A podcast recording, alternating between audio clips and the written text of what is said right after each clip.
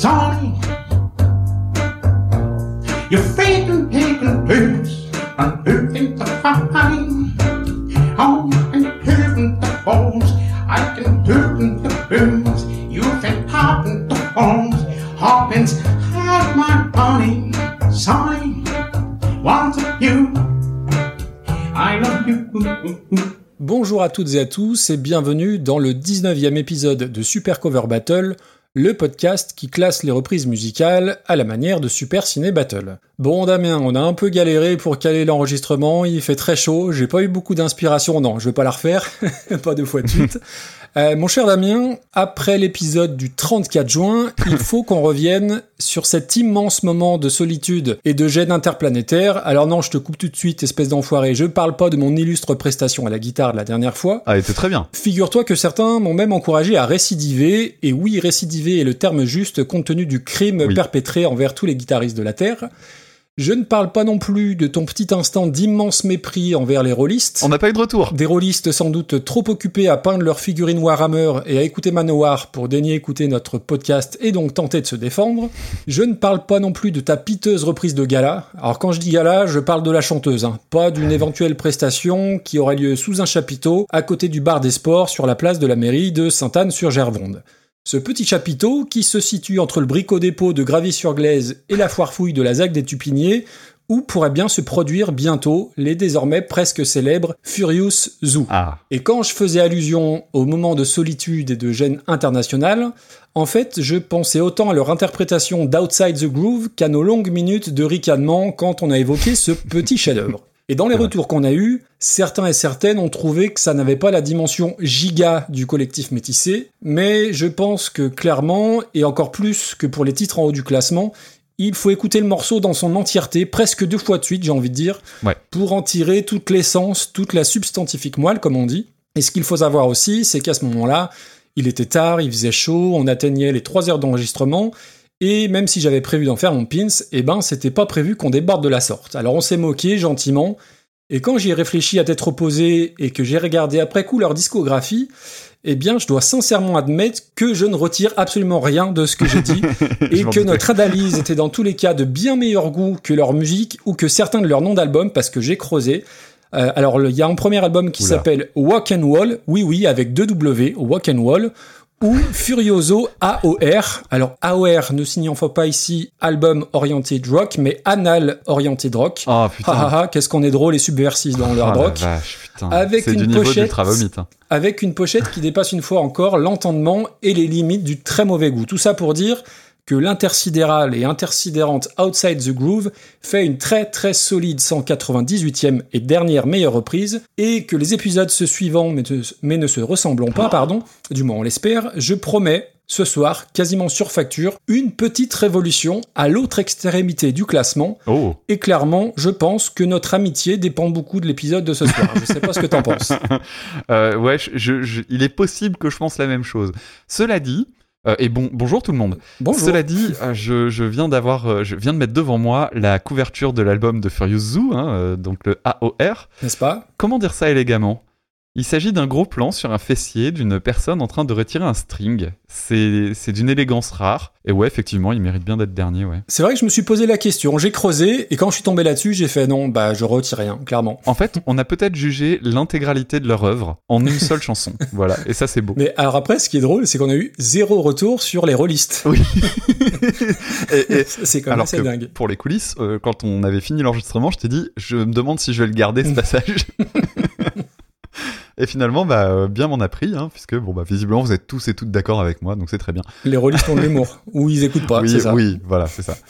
c'est ça. Et euh, juste pour la blague, le, le Walk and Wall, moi j'avais fait une musique qui s'appelait Walk and Wall et j'avais 16 ans. Bah voilà, Voilà. ça fait toute la différence. Et ouais, Renaud Hanson, euh, dont on risque de reparler aujourd'hui, je crois que j'avais noté quelque ah part. bah oui, bah moi aussi, on est d'accord. Ah bon. bah voilà, Oui, bah bon. voilà, bah, continuons. Euh, on va rappeler peut-être le concept du podcast pour celles et ceux qui nous rejoindraient pour la première fois. Oui, tout à fait. Alors le principe, il est très simple. On s'inspire de l'excellent podcast euh, Super Ciné Battle Et le but du jeu, ça va être de comparer des, des chansons originales avec leurs reprises et de faire euh, une sorte de méga liste de la meilleure reprise à la moins bonne. On en est actuellement au début de cet épisode euh, à 190 numéros, ce qui veut dire qu'on va atteindre les 200 Oui. ce soir. Oui. Et ça, c'est cool. Carrément. Et ces morceaux, eh bien, ils nous ont été envoyés par vous, euh, les auditeurs, les auditrices. Donc, euh, pour rappel, vous pouvez nous les envoyer en écrivant un mail, soit à Maxime, soit à moi. On vous rappellera tout ça à la fin de, de l'émission. Trois morceaux par liste. Et puis voilà, quoi, en avant Guingamp. Et au niveau des règles et de nos critères de classement, euh, quels sont-ils? Ils sont assez, on va dire, assez simples. C'est énormément d'objectivité et de bonne foi. Bien sûr. Et plus sérieusement, on va, en fonction de, bah oui, de, oui, nos, nos critères, plus simplement, c'est l'originalité par rapport à l'original et euh, l'intention aussi qu'on va juger. Est-ce que c'est une intention euh, tout à fait honnête ou peut-être un peu plus mercantile ou voire putassière? Et par rapport au classement, voilà, on a, on a maintenant, tu l'as dit, 190 morceaux. Donc quelquefois le classement pour certains ou certaines peut être anecdotique, pour l'autre beaucoup moins. Donc ça, ça déclenche parfois les passions. Mais on essaye d'être plutôt juste.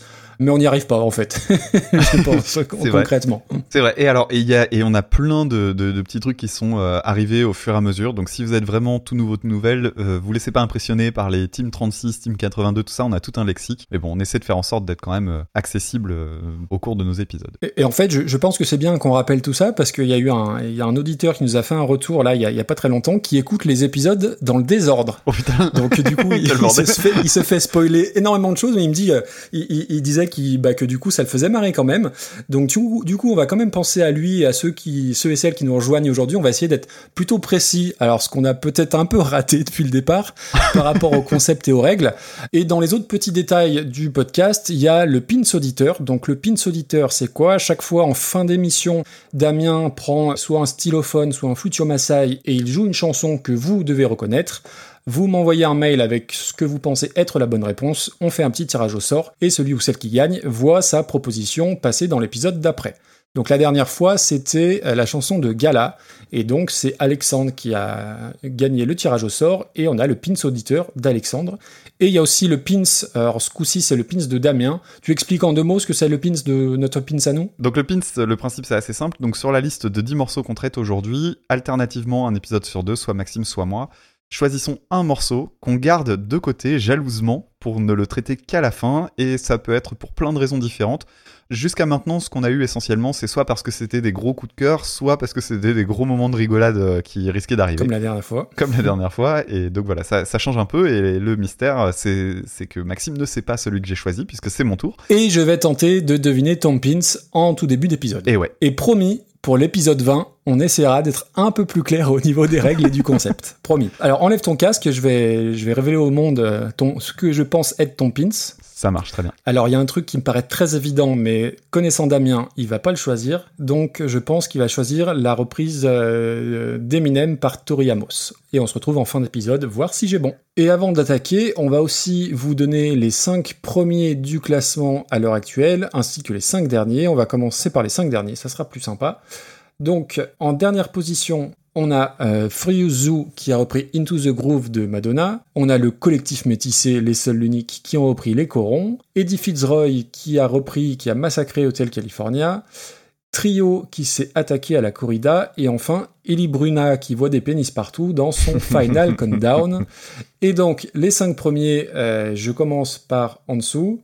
On a Mad World par Gary Jules, on a All Along the Watchtower par Jimi Hendrix, on a Hallelujah par Jeff Buckley, Nothing Compares to You par Sinead O'Connor est deuxième, et l'indétrônable premier, c'est toujours A Perfect Circle avec la reprise de John Lennon, Imagine. Tout à fait. Alors on va commencer pour la première de cette euh, émission avec la chanson Killing Me Softly de Laurie Lieberman en 1971, reprise par les Fugees en 1996.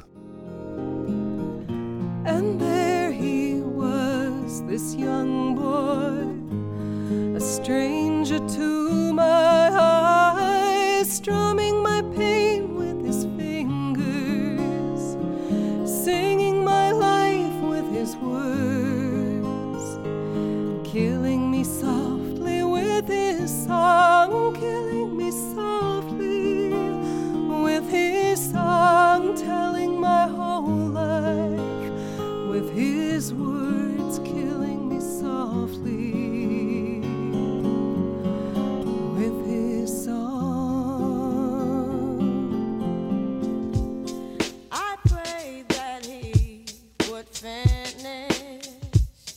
but he just kept riding.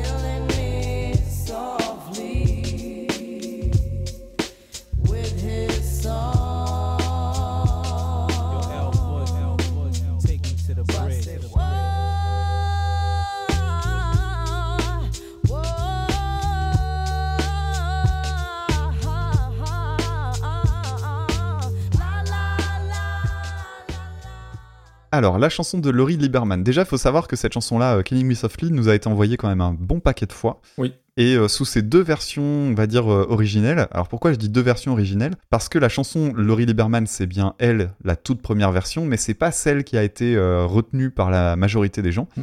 Puisque la, version qui fait référence, on va dire, c'est une qui est interprétée par Roberta Flack en 1974. Et cette version-là de, Laurie Lieberman date de 71 ou 72. Donc, euh, Laurie Lieberman, ben, un gros inconnu pour moi. Euh, je n'avais jamais entendu parler d'elle avant euh, de voir popper son nom pour cette chanson-là.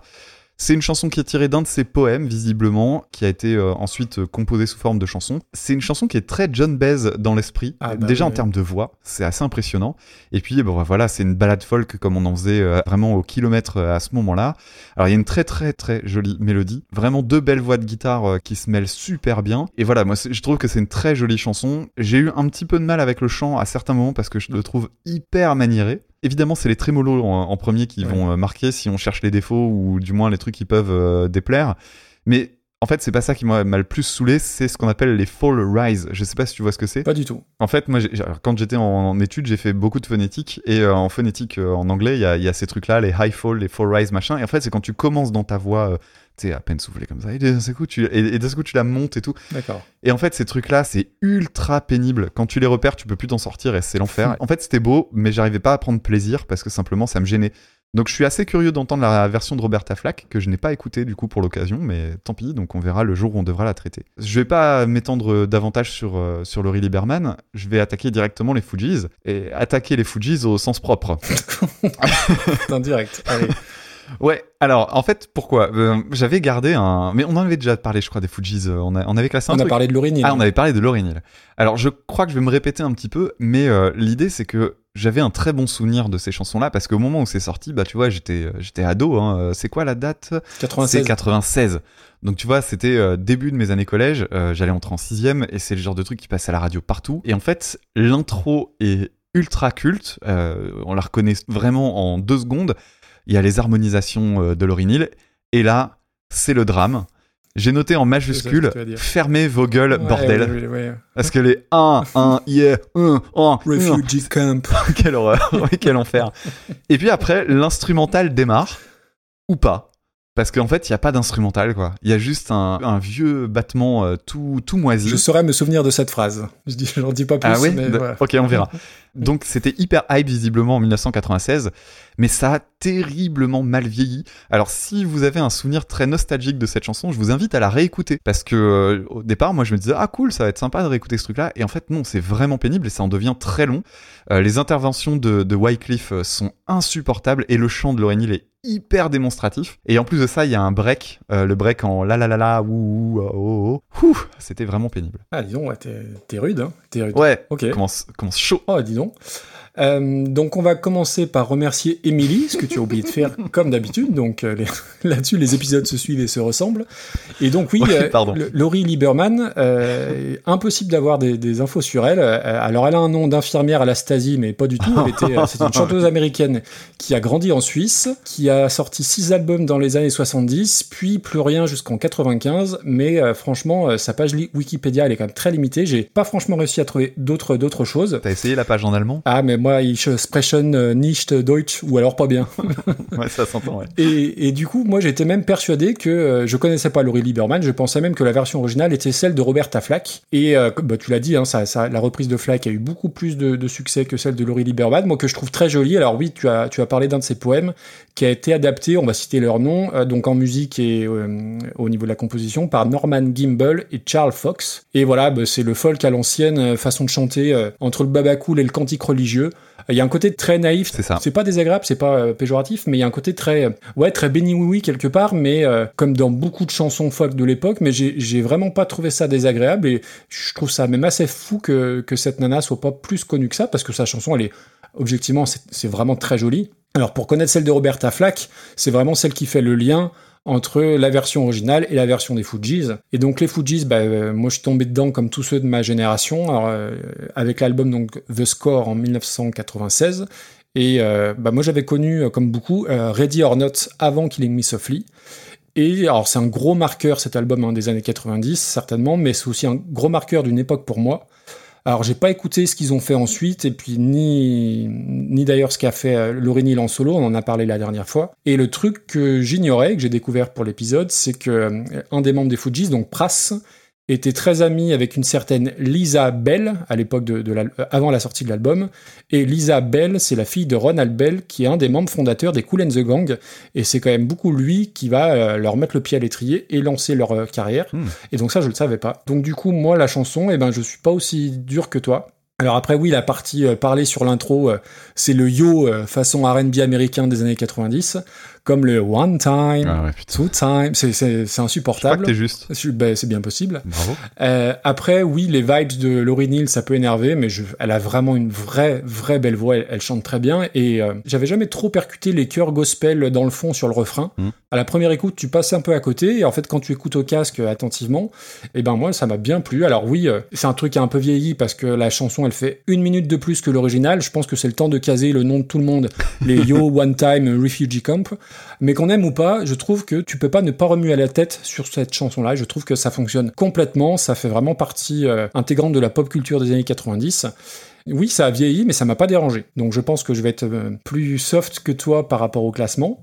Mais euh, ouais, moi, petite, euh, petite Madeleine de Proust que j'ai dégustée sans, avec, un, avec un vrai plaisir. Ah bah pour une fois, c'est moi qui vais râler pour pas la mettre trop haut. hein. Parce que on peut admirer la vacuité de l'instrumental quand même. Ouais, mais je trouve que voilà, moi la voix de euh, elle m'a emporté et ça marche. Et ce qu'il y a de fou, c'est que justement bah, sur la page Wikipédia de, des Fujis, bah, je, je te lis, hein, j'avais fait un copier-coller. The Score, donc l'album, inclut des réinterprétations de No Woman No Cry de Bob Marley et Killing Me Softly de Roberta Flack. Donc même sur Wikipédia, on, on l'a même pas attribué à la bonne personne. Ah, c'est donc rigolo. rendons à César ce qui appartient à Laurie Lieberman. Et donc tu verras ça où toi? Bah déjà, je vais regarder où était Lauryn Hill euh, la première fois. Elle était 108ème avec euh, Can't Take My Eyes Off You. En tout cas, ça ira pas loin de ça. hein. Ça va pas beaucoup au-dessus, ça va pas beaucoup en dessous, je suis d'accord. Moi, par rapport à ce dont je me souvenais et mon appréciation de la chanson originale, moi je la mettrais en dessous. Et je la mettrais même en dessous euh, de. D'Avril Lavigne Je la mettrais en dessous d'Avril Lavigne, ouais. Non, bah non, non, abuse pas. ouais, s'il te plaît. Enfin, moi je trouvais ça Ah. très bien là où c'était, mais bon, ça reste au-dessus de Whitney Houston. C'est mieux que Joey Ramone, c'est mieux que euh, Pierre-Jean Chalençon et son, et son piano, là.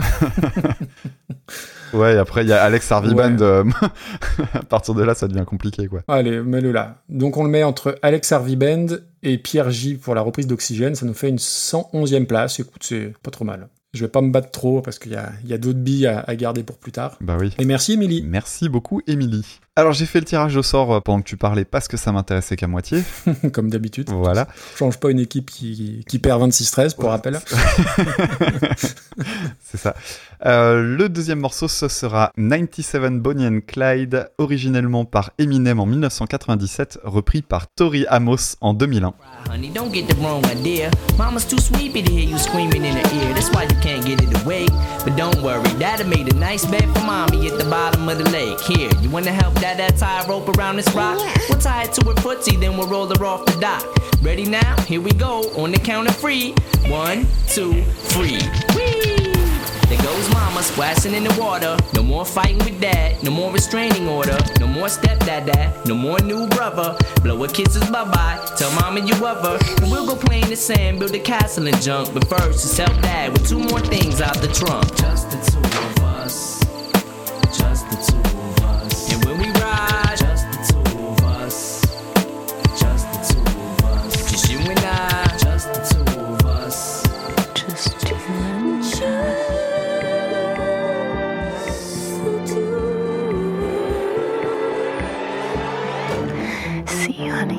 there's a place called heaven and a place called hell. There's a place called prison and a place called jail. And Dad is probably on his way to all of them except one. Cause Mama's got a new husband and a stepson. And you don't want a brother, do you? Maybe when you're old enough to understand a little better, I'll explain it to you. But for now, we'll just say Mama was real, real bad. She was being mean to Dad and made him real, real mad. But I still feel sad. Donc on va remercier Jean-Sébastien Rochat qui nous a envoyé donc euh, Bonnie and Clyde, l'original est d'Eminem en 1997, même si c'est un peu plus compliqué que ça. Et la reprise, elle est de Tori Amos en 2001. Donc Eminem, bah, comme euh, à peu près tout le monde, le premier contact que j'ai eu avec lui, c'est Stan avec le sample de Dido, euh, Dido que j'aime énormément, mais voilà, ça n'a pas de lien. Mm, mm. Et puis j'avais acheté le alors, je sais pas si c'est le premier album, euh, Marshall Matters, non, c'est peut-être le second, je sais plus du coup, que j'avais vraiment beaucoup aimé, bah, celui où il y a The Real Slim Shady, là, son premier gros tube, on va dire ça comme ça. Et j'ai laissé tomber par la suite, euh, bah, sans que je sache trop pourquoi, bah, parce que j'étais souvent engoncé dans mon, dans mon rock, dans mon métal. Après, bah, comme tout le monde, j'ai vu le film 8 Mile, je me suis un peu intéressé à lui, alors il a une vie, euh, un parcours bien, bien cabossé, euh, le bonhomme, souffre-douleur à l'école, scolarité très compliquée, il découvre les Beastie Boys, il se met à écrire les battles à Détroit, on a vu ça dans le film 8 Mile, et puis il va rencontrer, je crois, Dr. Dre, qui va quand même pas mal changer la suite de, de sa vie, j'ai envie de dire. Ok, oui. Et euh, c'est un artiste qui a toujours été très controversé, il a toujours eu des prises de position un peu limites, que ce soit euh, envers la communauté homosexuelle ou euh, directement en se prenant- en s'en prenant à d'autres artistes. Et je, comme je suis pas du tout un spécialiste, je sais pas du tout quelle place il a dans la hiérarchie des, des rappeurs américains. Alors peut-être que toi, étant un peu plus connaisseur, tu m'en parleras un, un peu mieux. Et c'est l'artiste qui a vendu le plus de disques aux États-Unis au 21e siècle. Oh la Donc vache. c'est quand même pas rien. Et dans la catégorie des Le Sachiez-tu, il a utilisé un sample de Mets dans la lumière de Mike Brandt dans le morceau Crack a Bottle. Donc voilà pour euh, moi ce que j'avais à dire sur Eminem. Et c'est le genre d'artiste où il y a beaucoup plus à dire sur certaines de ses chansons. Donc Bonnie and Clyde, alors en fait, si j'ai bien suivi, elle était sortie sur The Real Slim Shady, l'EP en 98. Et elle s'appelait Just the Two of Us, je crois. Et quand il a sorti son autre album, il l'a renommé. Alors, c'est la suite de la chanson Kim, je dis pas de bêtises, Damien? Euh, oui, c'est la, en fait, c'est la suite narrativement de la chanson Kim qui, par contre, est, est sortie sur l'album d'après. Ok, alors pour faire simple, euh, pour que vous compreniez un peu le, le truc, moi j'ai d'abord écouté la chanson Kim sur tes conseils. C'est une chanson que je ne connaissais pas. Et du coup, on est obligé un peu de l'aborder euh, vu que les Mhm. deux euh, les deux s'entremêlent, on va dire ça comme ça. Donc la chanson Kim, en gros, Eminem, il est trompé par sa femme et il la, il la défonce, quoi, j'ai envie de dire. Il lui hurle dessus. C'est une chanson, c'est vraiment une épreuve en soi. C'est très dérangeant, c'est très violent. Le chant, il est complètement habité par Eminem, donc tu entends des coups, tu entends des cris, tu entends des pleurs. Euh, je crois qu'il fait qu'on entend un peu sa fille euh, chanter dessus. Enfin, j'ai j'ai lu par rapport euh, par rapport à cette histoire-là que comme la chanson, elle simulait l'assassinat de sa femme, Kim, qui est le vrai nom de sa femme, et dans la vraie vie et dans la, la chanson. C'est ça. Du coup, il a fait croire à sa gamine qu'il l'emmenait à une pizzeria pour que ça passe, quoi. Donc du coup, quand j'ai écouté cette chanson-là, j'ai pris une claque dans la, dans la tronche, mais pas forcément du- dans, dans le bon sens du terme. Mm. Et donc on en arrive à la chanson à Bonnie and Clyde, qui est la suite narrativement, où en gros, il est dans la bagnole avec, euh, avec sa fille, euh, sa femme est dans le coffre, et il va pour se débarrasser de sa femme euh, sur la plage ou l'enterrer quelque part. Et bon, déjà, il y a 35 secondes d'intro interminable, alors je, je sais pas si euh, c'est censé symboliser les bruits de, de la femme qui est dans le coffre. Ça commence, souvent je dis que, que je m'intéresse pas au texte, et bien, bien, j'aurais mieux fait de pas m'intéresser au texte, Ouais. parce que... Mais tu peux pas faire autrement. C'est bah déjà tu peux pas faire autrement pour avoir euh, pour t'imprégner du truc. Alors Eminem il écrit beaucoup hein, les textes ils sont très très longs mais c'est quand même très très cringe si je puis dire. Alors en gros j'ai j'ai relevé deux trois phrases. Come on hey hey alors hey hey c'est le diminutif du prénom de sa fille. We going to the beach. Grab a couple of toys and let that strap in the car seat. Where's Mama? She's taking a little nap in the trunk, and Mama said she wants to show how far she can float, and don't worry about that little boo-boo on her throat. En gros, euh, viens ma chérie, je t'attache dans ton siège auto. Maman, elle fait une sieste dans le coffre. Elle veut juste voir euh, si elle flotte bien. Et ne t'inquiète pas pour euh, la blessure qu'elle a à la gorge. Voilà. Donc ça te pose un petit peu l'ambiance. Ouais. J'ai trouvé ça très gênant en fait. Alors en plus sa femme, elle a pas aimé la chanson déjà Kim, elle a pas aimé, mais celle-ci c'était encore pire. C'est une chanson qui est très longue, ça fait plus de, de 5 minutes, donc du coup t'es obligé de t'intéresser au texte. Et quand tu lis le texte, et ben la chanson elle devient encore plus longue. Alors musicalement, Ouais. tu, tu disais que le, le, le beat des Fujis était assez simple, bah là il y a pas grand chose non plus, hein, c'est un beat en boucle, et ça rend d'ailleurs le truc encore plus creepy. Et surtout que là, euh, à la différence de la chanson Kim, bah le Eminem il est très zen. Mais c'est une zénitude à la Ted Bundy plus qu'à Mathieu Ricard, hein, faut être clair. Complètement. Il a un flow qui est superposé, qu'on reconnaît pas facilement, je trouve. Un refrain, alors c'est presque R&B, j'ai envie de dire, mais ça m'a, j'ai dû, euh, j'ai dû faire une pause après ça parce que j'avais l'impression de m'être fait rouler dessus. Et du coup, quand j'ai vu que Tori Amos avait repris ça, je me dis oulala, là là, ça va être quelque chose. Pour dire deux mots quand même de, de Tori Amos, alors c'est un nom que j'ai toujours lu comme une vraie référence un peu partout, un peu à la manière de Kate Bush d'ailleurs, sans connaître beaucoup de choses. Hormis bah, ces reprises de Smells Like Teen Spirit qu'on nous a beaucoup, beaucoup, beaucoup envoyé. Mhm. Alors, petit spoiler, mais ce soir, on aura une chanson qu'on nous aura encore plus envoyée que celle-ci. Oh oui. Et je connaissais sa version de Rain in Blood de Slayer, et j'aime beaucoup aussi sa chanson Crucify, dont on ne dit pas assez à quel point c'est une chanson extraordinaire, Crucify, où il y a aussi Jean-Claude Van Damme qui fait des coups de pied retournés. Euh, voilà, après, Tori Amos, il faudrait, il faudrait un podcast pour dire tout ce qu'elle a fait. C'est une surdouée, hein, euh, elle a écrit sa première chanson au piano à 5 ans, le conservatoire dans la foulée, euh, d'où elle s'est fait virer parce qu'elle n'avait pas suffisamment de discipline. Dans le sachietu, elle a hum, décroché un rôle dans une pub pour Kellogg's au nez à la barbe de Sarah Jessica Parker. Voilà, ça j'ai découvert en préparant l'é- l'épisode. Et euh, elle a eu un, groupe qui s'appelle Why Can't Tori Read avec Matt Sorum à la batterie, donc Matt Sorum, euh, batteur notamment de The Cult et Guns N' Roses. Et sa carrière à Tori Amos, elle va décoller au début des années 90. Elle va chanter avec à peu près toute la planète, dont Trent Reznor ou Robert Plant. Et elle a fait énormément de choses. Euh, elle a chanté, elle a écrit des comics. À une époque, on la voyait un peu partout aux États-Unis. Amos en librairie, Amos à la radio, Amos à la télé, Amos à la playa, bien évidemment. je, me, putain, je l'ai vu arriver, mais de tellement. Oui, euh, gros, gros. Non, mais génial. Et, et surtout, c'est une personne qui aime le live avant tout et le public. Elle a fait 14 tournées, donc c'est une des artistes qui a le plus tourné, plus de 1500 concerts. Prends ça, Mylène Farmer. Et d'ailleurs, elle passe à Lyon en 2022, euh, dans une petite euh, salle qui est très chouette, donc à voir. Et euh, pour décrire son style, c'est très indescriptible parce qu'elle a touché à tout, pop, rock, classique, jazz, électro, bidouillage. Et j'ai l'impression, alors tu m'arrêteras si je me trompe, mais qu'elle est finalement assez peu connue et reconnue en France par rapport aux US ou en Grande-Bretagne. Et du coup, euh, bah, j'étais très impatient de d'écouter sa relecture de d'Eminem parce que sur le papier, il y avait matière à faire beaucoup de choses. Et déjà, il n'y a pas l'intro interminable, elle, euh, elle, Mhm. elle tranche un peu dans le vif. Elle a une voix qui est beaucoup plus mélodieuse qu'Eminem. Alors au, au départ, c'est de l'ASMR et tu te dis bah, qu'elle va chanter à un moment. Et en fait, bah non. Enfin si, elle chante un peu sur le refrain euh, quand elle dit Just the Two of Us, mais c'est franchement léger. L'ASMR et les arrangements façon Twin Pinks, ça rend limite ça encore plus angoissant que la version d'Eminem, donc fallait quand même se lever tôt pour faire ça. Il y a des violons qui ont pas très très bien vieilli, je sais pas si tu as noté, des violons, j'ai noté, il y a des violons Tomb Raider, je sais pas si vous vous souvenez de Tomb Raider, euh, le niveau Venise sur PlayStation, et ben on est en plein dedans. Refs. Et alors, alors j'avais hâte d'enregistrer, ne serait-ce que pour savoir, euh, toi, ton retour là-dessus. Ça t'a pas évoqué une autre chanson, cette, cette reprise de Tori Amos? J'ai un doute. C'est sur le Just the Two of Us, en plus, c'est sur ce passage-là que ça te rappelait Eh quelque ben chose? euh, non, en fait, il y a, un, alors, y a une- à un moment donné une mélodie et certains claviers avec le côté ASMR qui m'ont rappelé euh, Message to Harry Man Back de Tool sur l'album Anima, Alors non, je l'ai pas. qui est un espèce d'interlude, euh, d'ailleurs avec que des insultes, bref.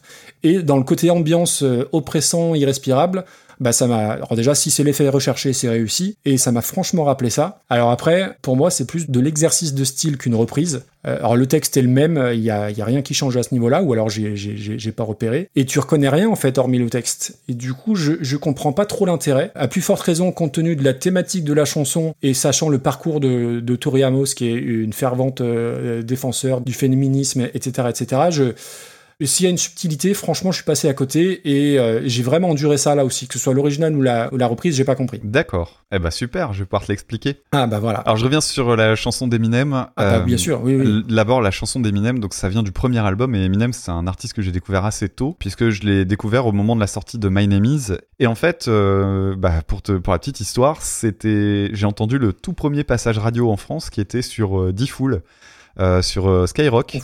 Parce que comme euh, tous les gamins de cet âge-là, si tu veux avoir une vie sociale, bah t'écoutes la même chose que les autres, et donc du coup je me cognais cette émission de merde.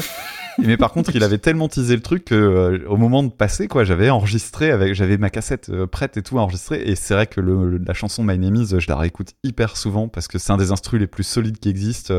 Et donc euh, c'est un album que je connais quand même assez mal parce que ce morceau-là, par exemple, je me souvenais pas du tout, du tout, du tout l'avoir entendu. D'accord. Sans doute à cause de l'instru, parce que je suis comme toi, hein, je suis plus sensible à la musique euh, qu'aux paroles au départ, et donc c'est seulement avec un recul euh, d'adulte, une bonne maîtrise de l'anglais, que j'ai fini par profiter des textes d'Eminem, et je trouve que l'album d'après est beaucoup plus intéressant de ce côté-là.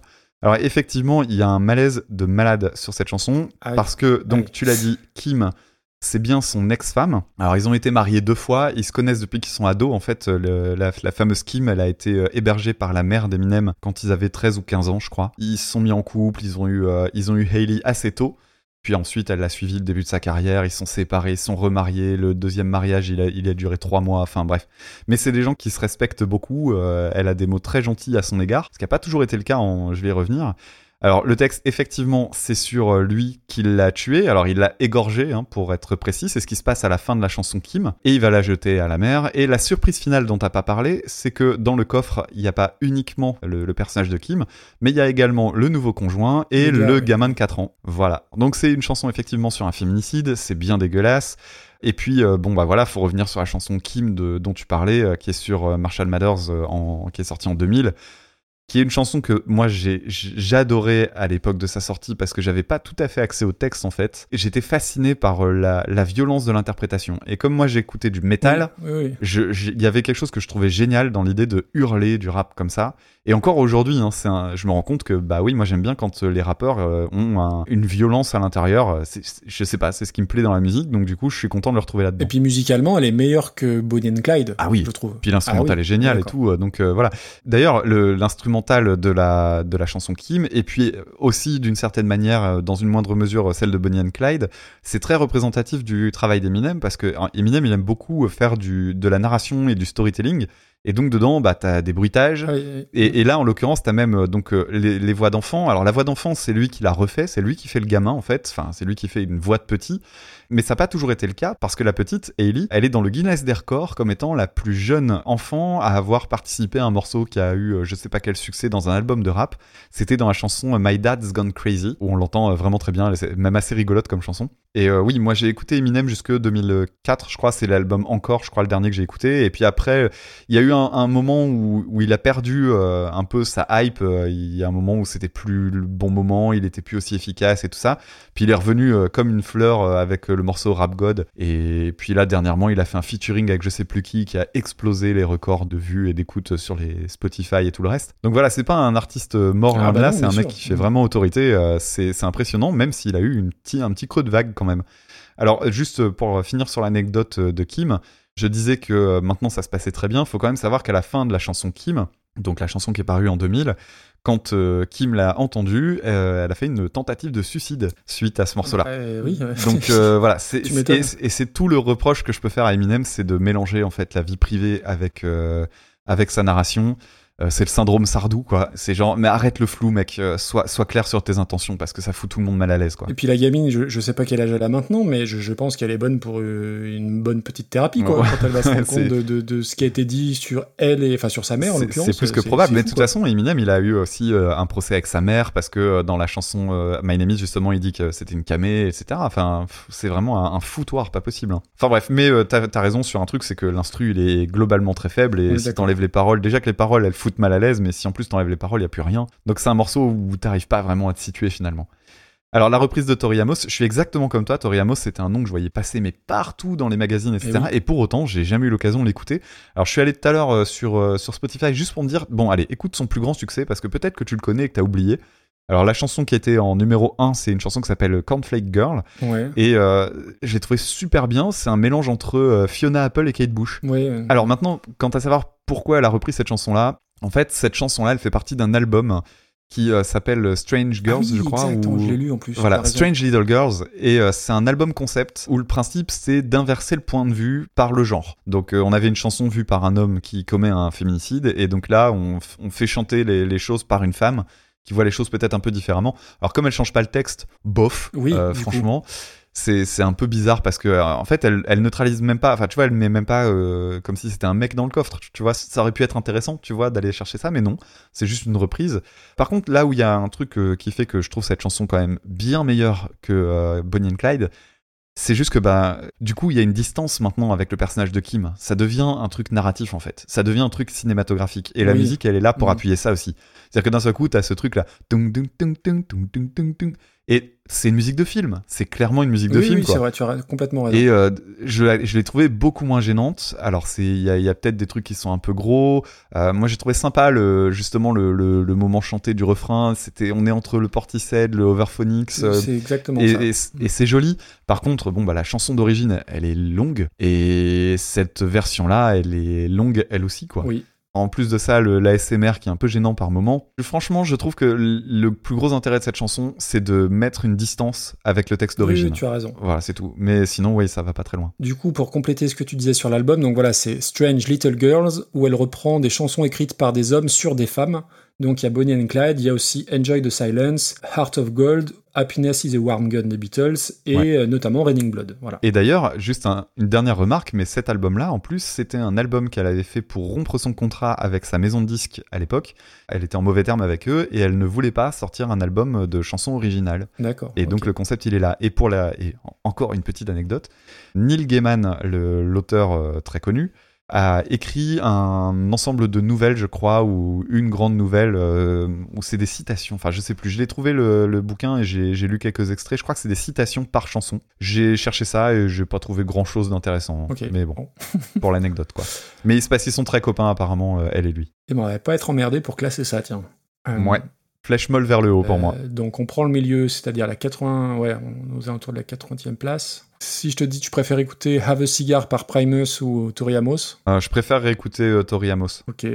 Mais euh, ça ira pas beaucoup plus loin que ça. Bah, tu vois, il y a Everybody Hurts, il y a hors de question que ça aille au-dessus de Everybody Hurts. Ouais, attends, on peut même la descendre un peu. Ouais, ouais, je suis d'accord. Euh, Euh, Au-dessus de Natasha Atlas. Et ben, c'est exactement où je regardais, figure-toi. Incroyable.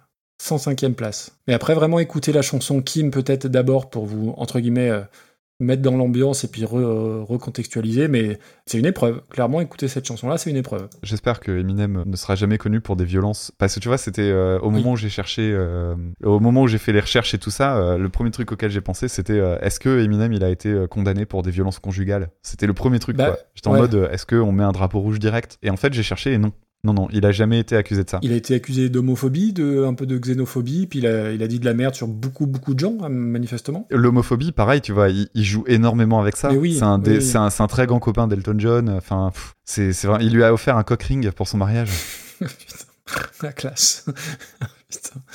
Mais du coup, c'est vrai qu'avec ce genre de, de personnage-là, c'est jamais évident de, de savoir euh, si c'est du lard, du cochon, et enfin, Et ouais, ce qui fait chier, c'est qu'il fait du mélange des genres, c'est qu'il le oui. met après dans sa musique. Bien sûr. Et c'est là que ça devient chiant, parce que clair. tu peux pas euh, juste te dire, ouais, non, je sépare, machin. Lui, il le fait pas. Donc c'est très embêtant. Alors quand t'es en plus un donneur de leçons à deux ronds comme moi, euh, ça devient vite l'enfer. bah, je t'avoue que quand tu, je savais que t'aimais bien Eminem, et quand j'ai lu le texte, je fais putain, mais Il aime bien ça, lui. Et le, le père, le père Damien qui joue le père, le père féministe à, à juste titre. hein. Et vas-y, Claude, il déglingue sa femme et qu'il la met dans le coffre devant les yeux de sa gamine. Ouais. Et il va me dire que c'est un chef-d'œuvre. Bon, ça va.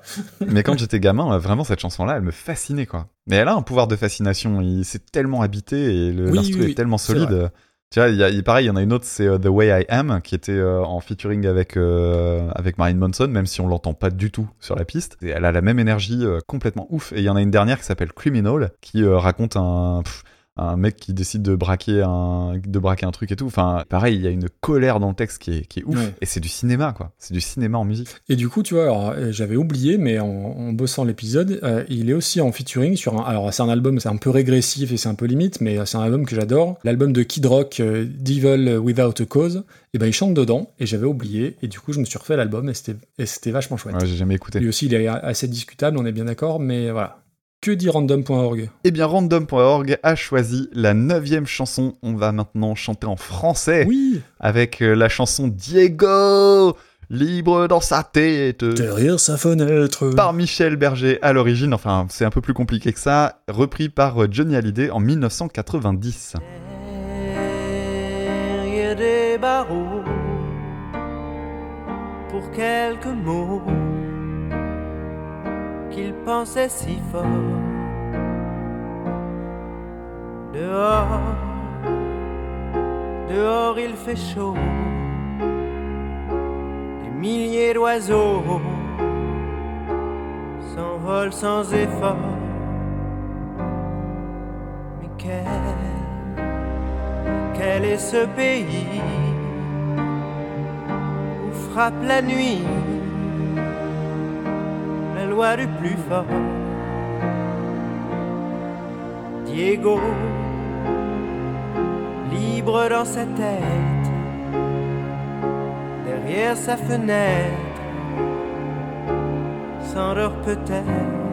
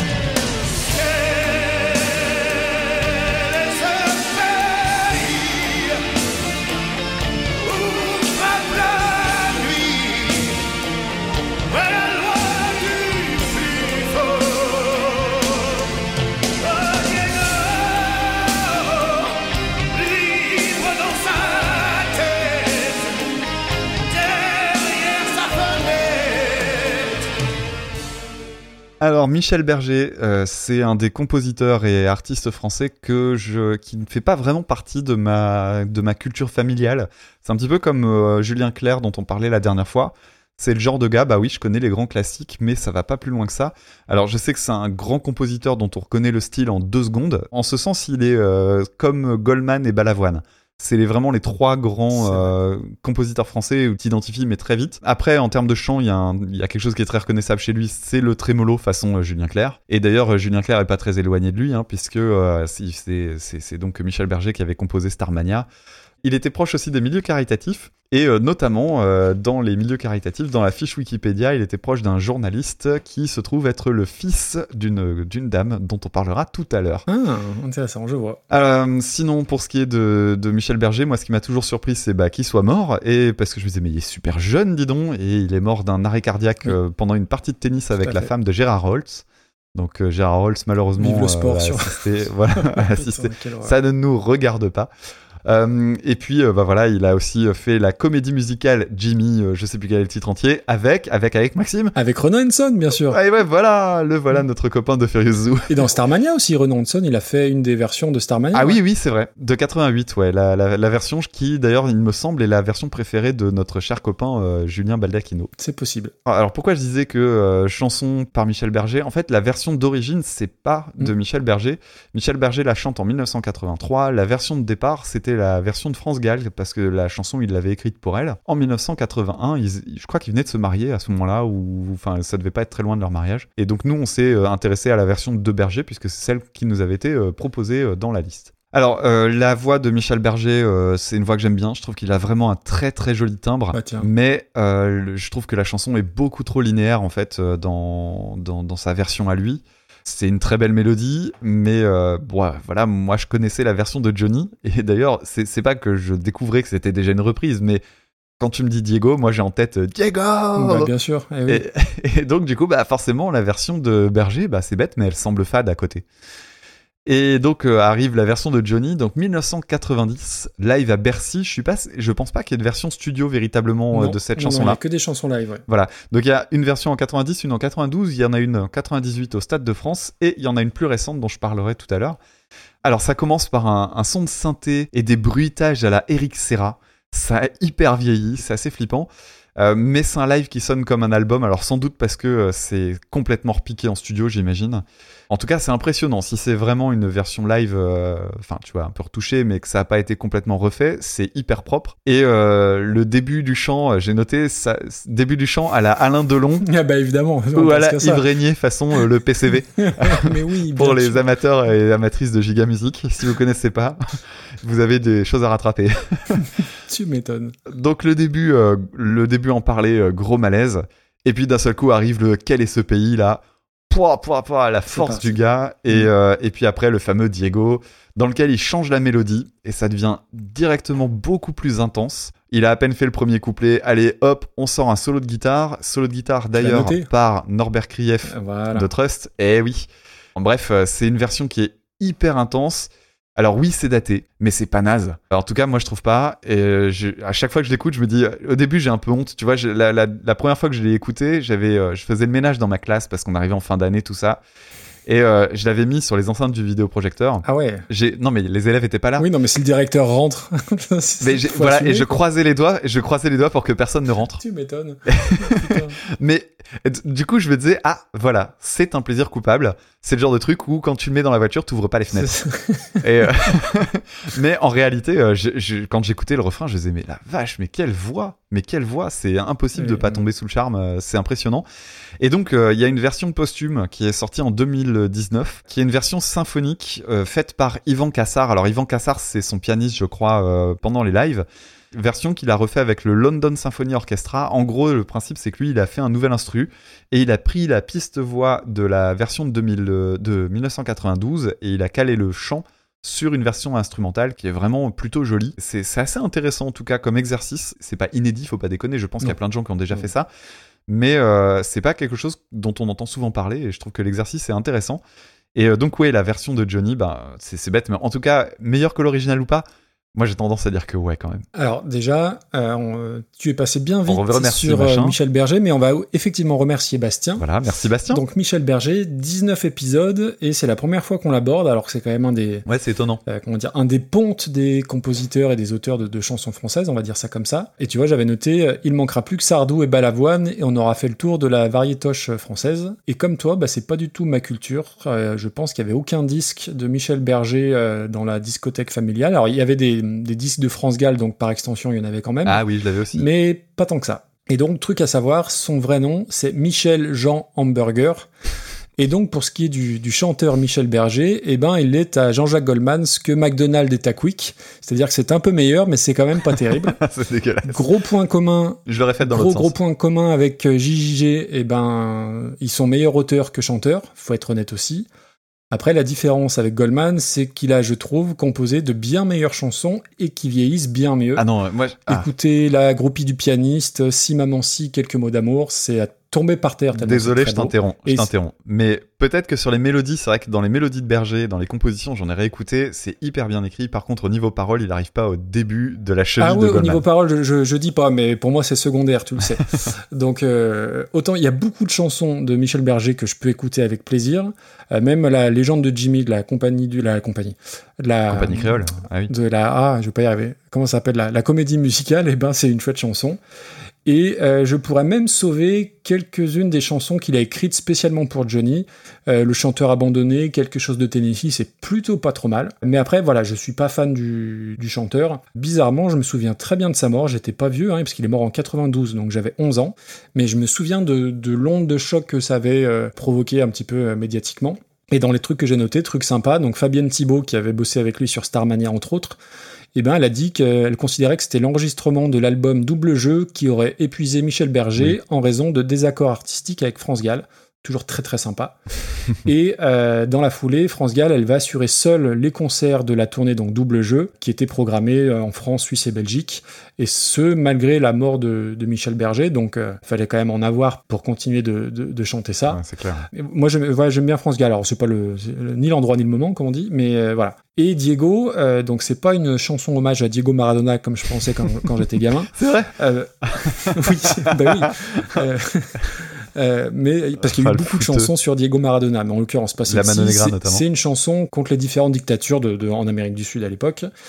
Alors, l'intro de Michel Berger, elle est moins plombante que les fredonnements dans l'intro de la, version de France Gall. C'est toujours pas une chanson à écouter un soir de novembre dans la ZAC de Sochaux. Alors, j'ai changé, t'as vu, j'ai mis Sochaux. Ouais, c'est c'est de l'autoréférence, c'est bien. Euh, Exactement. Euh, c'est une marche funèbre plus qu'une chanson revendicatrice. Je trouve que vraiment, euh, t'as les épaules qui tombent hein, quand t'entends cette, euh, cette chanson-là. Et ça fait pas du tout partie des chansons de Berger que je réécouterai par plaisir. Et on, donc on en vient à notre ami, à notre ami Jojo. Alors pour celles et ceux qui nous rejoignent, on en a déjà parlé dans l'épisode 4 où on évoquait Que je t'aime. Ouais. Et on en a parlé aussi dans l'épisode 9 euh, où il reprenait House of the Rising Sun. Et pour faire court, moi je j'aime pas le personnage, je déteste euh, tout ce qui peut représenter ses fans, ses multiples sosies qui me fichent la trouille. Même si je peux reconnaître bien aimer certaines chansons. Après Johnny, il m'a pourri mon anniversaire puisqu'il est mort euh, le 6 décembre, jour de ma naissance. Enfin, en tout cas de mon anniversaire. Et faut se rendre compte un petit peu de la folie que Johnny engendre. Alors jusque-là, c'était les circuits touristiques à Saint-Barth pour aller se prosterner sur sa tombe. Mais est-ce que tu as vu ce projet de statue de 6 mètres de haut avec, ah, je crois, c'est Anne Hidalgo qui a présenté ça à Paris. Ah ouais. Une statue de 6 mètres de haut avec un, un manche de guitare et en haut une moto. Ah oui, je l'ai Voilà. vu Et c'est affreux. En plus, c'est Mais affreux. c'est affreux, mais moi j'ai cru que c'était un truc du Gorafi au départ, et pas du tout, c'est un vrai projet. Ah, Donc putain. voilà, on en est à cause de Johnny. Alors qu'en Irlande, tu vois, t'as un truc de Thin Lizzy. Ah bah ça, ça a quand même une autre gueule, quoi. Ah bah c'est clair.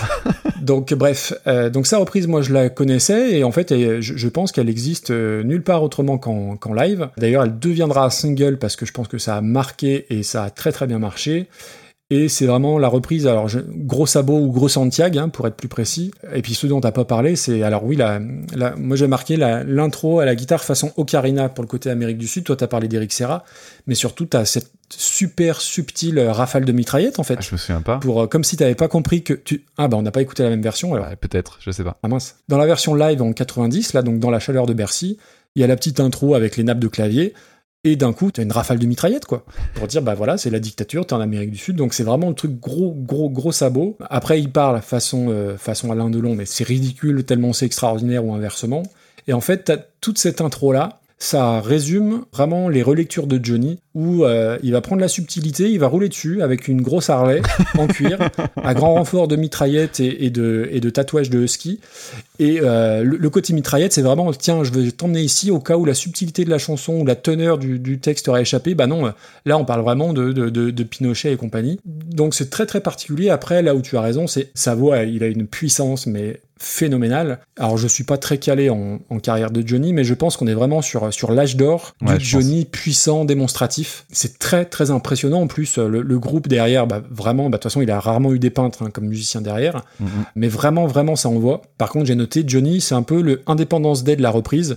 Il est obligé de foutre des flammes et des explosions partout parce que vraiment, euh, il s'assoit sur la subtilité et sur la- l'aspect euh, pas poétique du texte parce que le texte il est finalement assez euh, assez sobre. Mhm. Mais ça enterre l'original. Je, je suis d'accord avec toi. Quand tu entends cette chanson-là, tu te souviens plus du tout de la chanson, de la version de Michel Berger. On est d'accord. Complètement. Et en plus, le côté euh, très peu subtil, il lui donne presque un cachet. C'est-à-dire que Oui, oui, oui, je c'est kitsch et ça devient un plaisir coupable, mais ça devient un plaisir avant tout, quoi. Je suis agréablement surpris, en fait, de l'avoir. Quand je l'ai réécouté, euh, je me suis dit, ah, c'est quand même pas mal. Et je refuse que Johnny aille trop. Je te le dis. Voilà. Ouais, mais je veux pas qu'il aille trop bas non plus. Parce que ça, c'est. Enfin, voilà. Dans plaisir coupable, il y a plaisir. hein. Alors, on est obligé de mettre ça au-dessus de Bonnie and Clyde qu'on vient de classer. Je sais pas si tu es d'accord. Oui, moi, pour être tout à fait sincère, bah, tu, tu vois, par exemple, euh, Les Portes du Pénitencier est en 82e position. Donc on est euh, dans le milieu du classement. Ok. C'est un peu meilleur. Ouais, ouais, je trouve. Et d'ailleurs, Ouais. il y a pas loin, il y a Anthrax euh, par euh, Antisocial, Oui, oui. euh, Antisocial par Anthrax, et je le mettrais bien juste au-dessus, moi. On va se calmer un peu. On va rester par là. Ça te va? Ouais, mais juste au-dessus d'Antisocial, ça me semblerait pas déconnant. Allez. 79e place. T'es en classe du Johnny, mais tellement bien. Johnny dans le top 100, euh, j'ai mal. hein. Ah la vache. Non, mais c'est bon. surtout que c'est juste étonnant. Oui, quoi. oui, bah, Au tout début, euh, si euh, dans le premier épisode, on s'était dit qu'on avait classé trois chansons de Johnny et qu'en plus de ça, on les plaçait bien. Après, on est obligé de, comment dire, de, de souligner l'écart avec l'original. Et clairement, il l'emmène sur une autre planète. Même, j'aime pas, mais il faut être honnête. On va continuer, on va changer d'ambiance, encore que, parce que dans le genre euh, démonstratif, c'est pas mal non plus, puisqu'on va s'intéresser à la chanson Against All Odds de Phil Collins en 1984, repris par Maria Carey en 1999.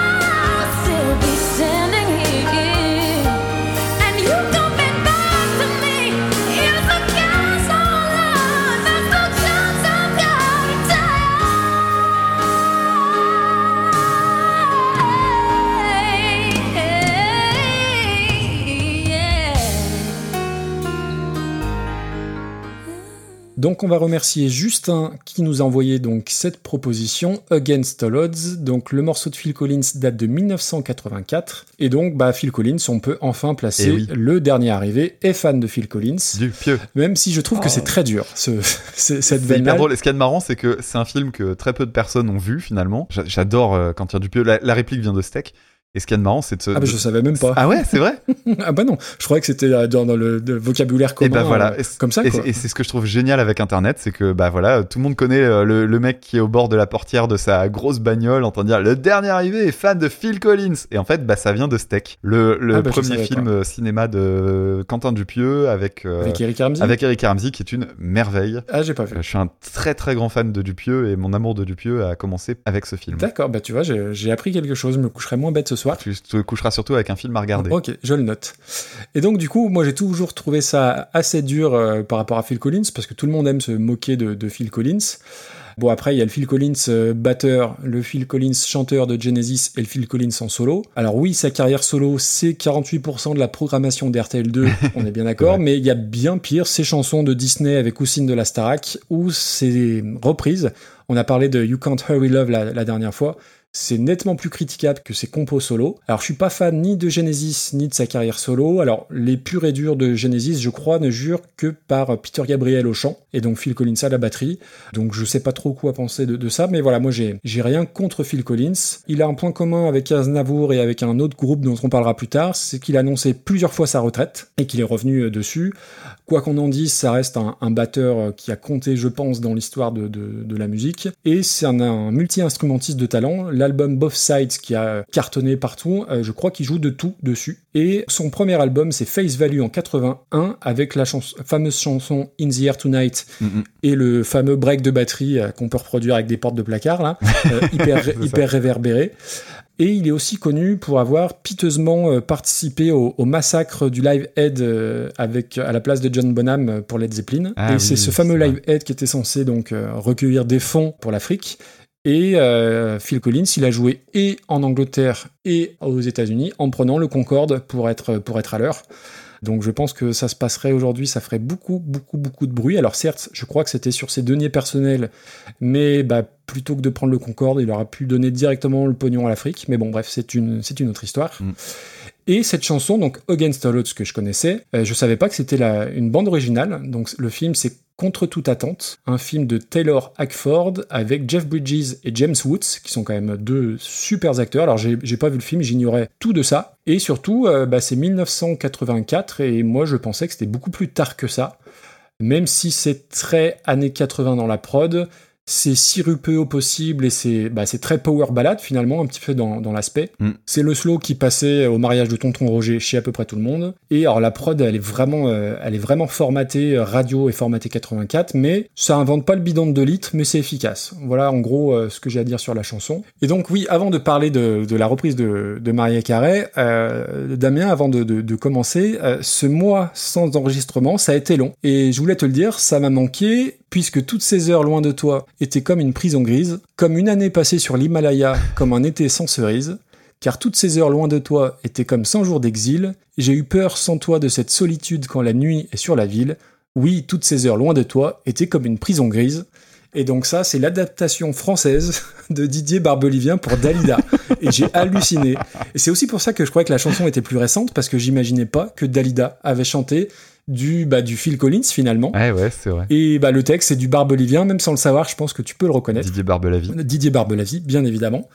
Euh, et donc, euh, l'amie Maria, elle l'a reprise deux fois. Alors, une fois en solo, et c'est celle-ci qu'on va traiter, puisque l'autre, c'était avec euh, un groupe Westlife. Ouais. Euh, il faut voir la version euh, en clip. Je sais pas si tu as vu le, le clip. Donc, on est en 80, combien j'ai dit? 94 Euh, 99. Euh, 99, ou dis donc. Ça sonne comme du 94, hein, soit dit en passant. Ça sonne comme du 94 et le clip, bon, elle est en, en plus ou moins faux live avec le futal en cuir, le ventilateur dans les, dans les cheveux. Dès l'intro, il y a des vibes qui sont étourdissantes, mais dans, pas forcément dans le très bon sens du terme. Elle en fait pas encore des tétraquesses, je crois que c'est après où elle a vraiment commencé à déconner à ce niveau-là. Après, quand tu connais un peu Maria Carey, tu sais que ça va virer à la démonstration vocale. Au départ, ça part bah, tout doucement, euh, comme très très souvent. Et puis boum, deuxième moitié, elle part en roue libre au niveau des vibes. Il y a plus de virages que dans le col du Tourmalet, clairement. Et puis ce qui est intéressant, c'est qu'il faut couper le son parce qu'elle fait des grands mouvements de bras. T'as l'impression qu'elle se noie et qu'elle appelle au secours. Enfin bref, c'est euh, c'est tout ce que c'est tout ce que j'aime pas. Alors si la version de, de Phil Collins vous l'avez trouvée euh, sucrée, bah là c'est une pièce montée en banana split parce que ça ça dégouline de partout. Et euh, bah, c'est un peu le syndrome Johnny Hallyday, c'est-à-dire que euh, elle arrive en bulldozer et tu te souviens plus de la, de la version de Phil Collins. En ça, elle fonctionne parce qu'elle est pas moins bonne que la que la VO. En fait, elle elle, elle arrive à exploiter son potentiel vocal au maximum, mais vraiment façon euh, façon olympisme. D'ailleurs, c'est d'actualité, plus haut, plus vite et surtout plus fort. Donc elle m'a roulé le cerveau euh, avec sa avec sa version. Je pense que je préfère quand même celle de Phil Collins, mais euh, bah tu t'en souviens pas en fait. Donc t'es obligé de faire l'effort de réécouter l'original si tu veux vraiment comparer. Et bon, voilà, je, je suis pas fan de, de, de Maria Carey, mais je trouve que par rapport à, euh, à Without You qu'on avait traité la dernière fois, celle-ci est entre guillemets un poil plus sobre. Je sais pas ce que t'en as pensé. Euh, bah si, si, Si, si, hein. elle, est, Bon. elle est carrément plus sobre. Moi, ça m'a marqué. Hein. Euh, D'ailleurs, je- j'étais, je, je la trouvais étonnamment euh, soft, euh, Maria là. Pour ce qui est de la chanson euh, version Phil Collins, je suis tout à fait d'accord avec toi. Ça a plein de trucs qui pourraient être des défauts en fait de l'époque, et non, Oui. c'est une chanson Mhm. qui marche hyper bien. Quand je l'ai réécoutée, c'était avec plaisir. Quand arrive le euh, Take a Look at Me Now, c'est super beau. La ligne de chant, elle est jolie. Enfin, tu vois, c'est la mélodie et tout, c'est hyper bien écrit. Alors sur la question de Genesis, euh, Peter Gabriel ou Phil Collins, moi je fais partie des gens qui aiment bien les deux. Simplement, faut juste accepter que c'est plus le même groupe en Mhm. fait. Les euh, Phil Collins arrive en, en tant que chanteur en 76 et c'est vrai que la partie d'avant, c'est du prog mais du, du vrai Ah ouais, du prog un peu qui- complexe qui- et tout, c'est et c'est hyper intéressant, c'est riche. Enfin, tu vois, c'est euh, j'en avais parlé dans un épisode, ça a influencé très fort notamment Dream Theater et tout ça. Et euh, la- la- le Genesis des années 90, enfin des années 80 pardon, enfin fin des années 80 début 90 avec tous ces gros tubes euh, radiophoniques, il y a des chansons qui tuent. Bah, Jesus Euh, euh, tu Knows vois, Me. Jesus Knows Bah, Me, ça, c'est fantastique. Enfin bref. Et donc, euh, bah voilà, il y a deux, il y a deux facettes à, à la carrière du groupe. Et puis après, il y a toute la partie solo. Euh, la partie solo m'intéresse pas, mais euh, tu vois, cette chanson-là, je la, je la trouve vraiment bien. Alors c'est le tout début hein, de sa carrière Mm. solo, soit dit en passant. hein. Tu parlais d'Indy Air Tonight, euh, c'est vrai. Alors Indy Air Tonight, qui est euh, aussi euh, connu grâce à un mème qui est euh, tiré de- du film Very Bad Trip où tu vois, euh, c'est la, la grosse mandale que met Mike Tyson en faisant le. Ouais. toutoum, toutoum, toutoum. Enfin voilà, il y, a- il y a deux trucs, il y a les portes de placard et ça.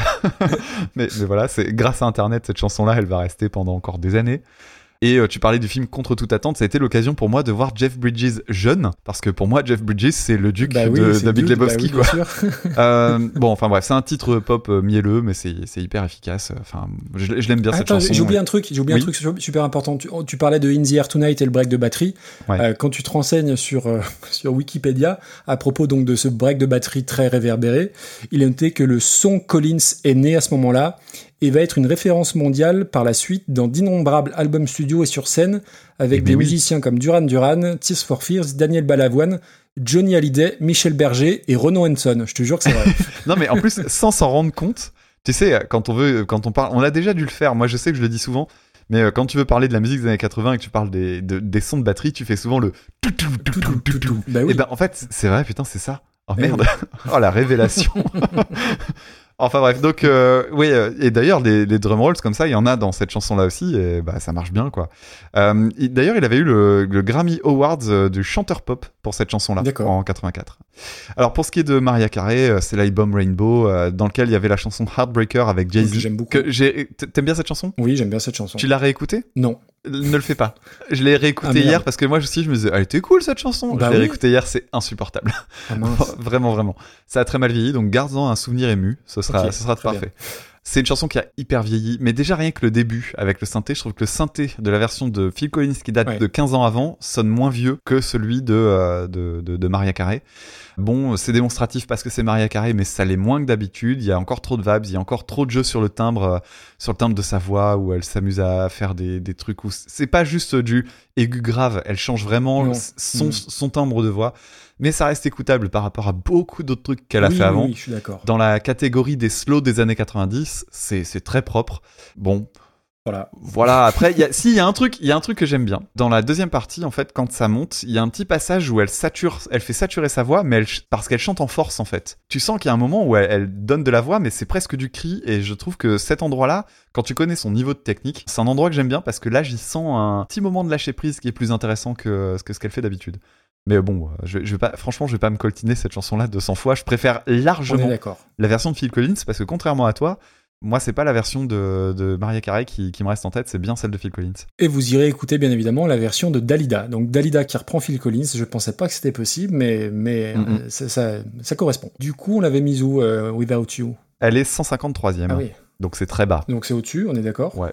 Ah, moi, je la mets pas au-dessus de Maniac euh, par Carnival in Call, c'est mort. Ouais, ouais, bon, ça m'aurait pas dérangé, mais euh, il y avait quand même plus de subtilité dans You Never Can Tell d'Élise Legros la dernière fois. Ouais.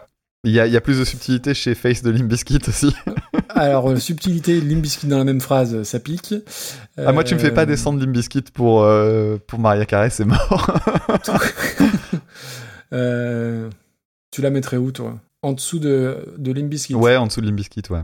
Ou peut-être même, peut-être même écoute. en dessous de Indie Army Now. Ça fait longtemps qu'on n'avait pas parlé de Now, c'est juste pour le plaisir de la remettre. Donc ça nous fait une 141e place entre Inverminao par Statu Quo et Same Old Blues par Popa Chubby. Ça, ça remontait à l'épisode numéro 11. On continue avec euh, une chanson datant de 1980, la chanson des Corgis Everybody's Got to Learn Sometimes, reprise en 2004 par Beck.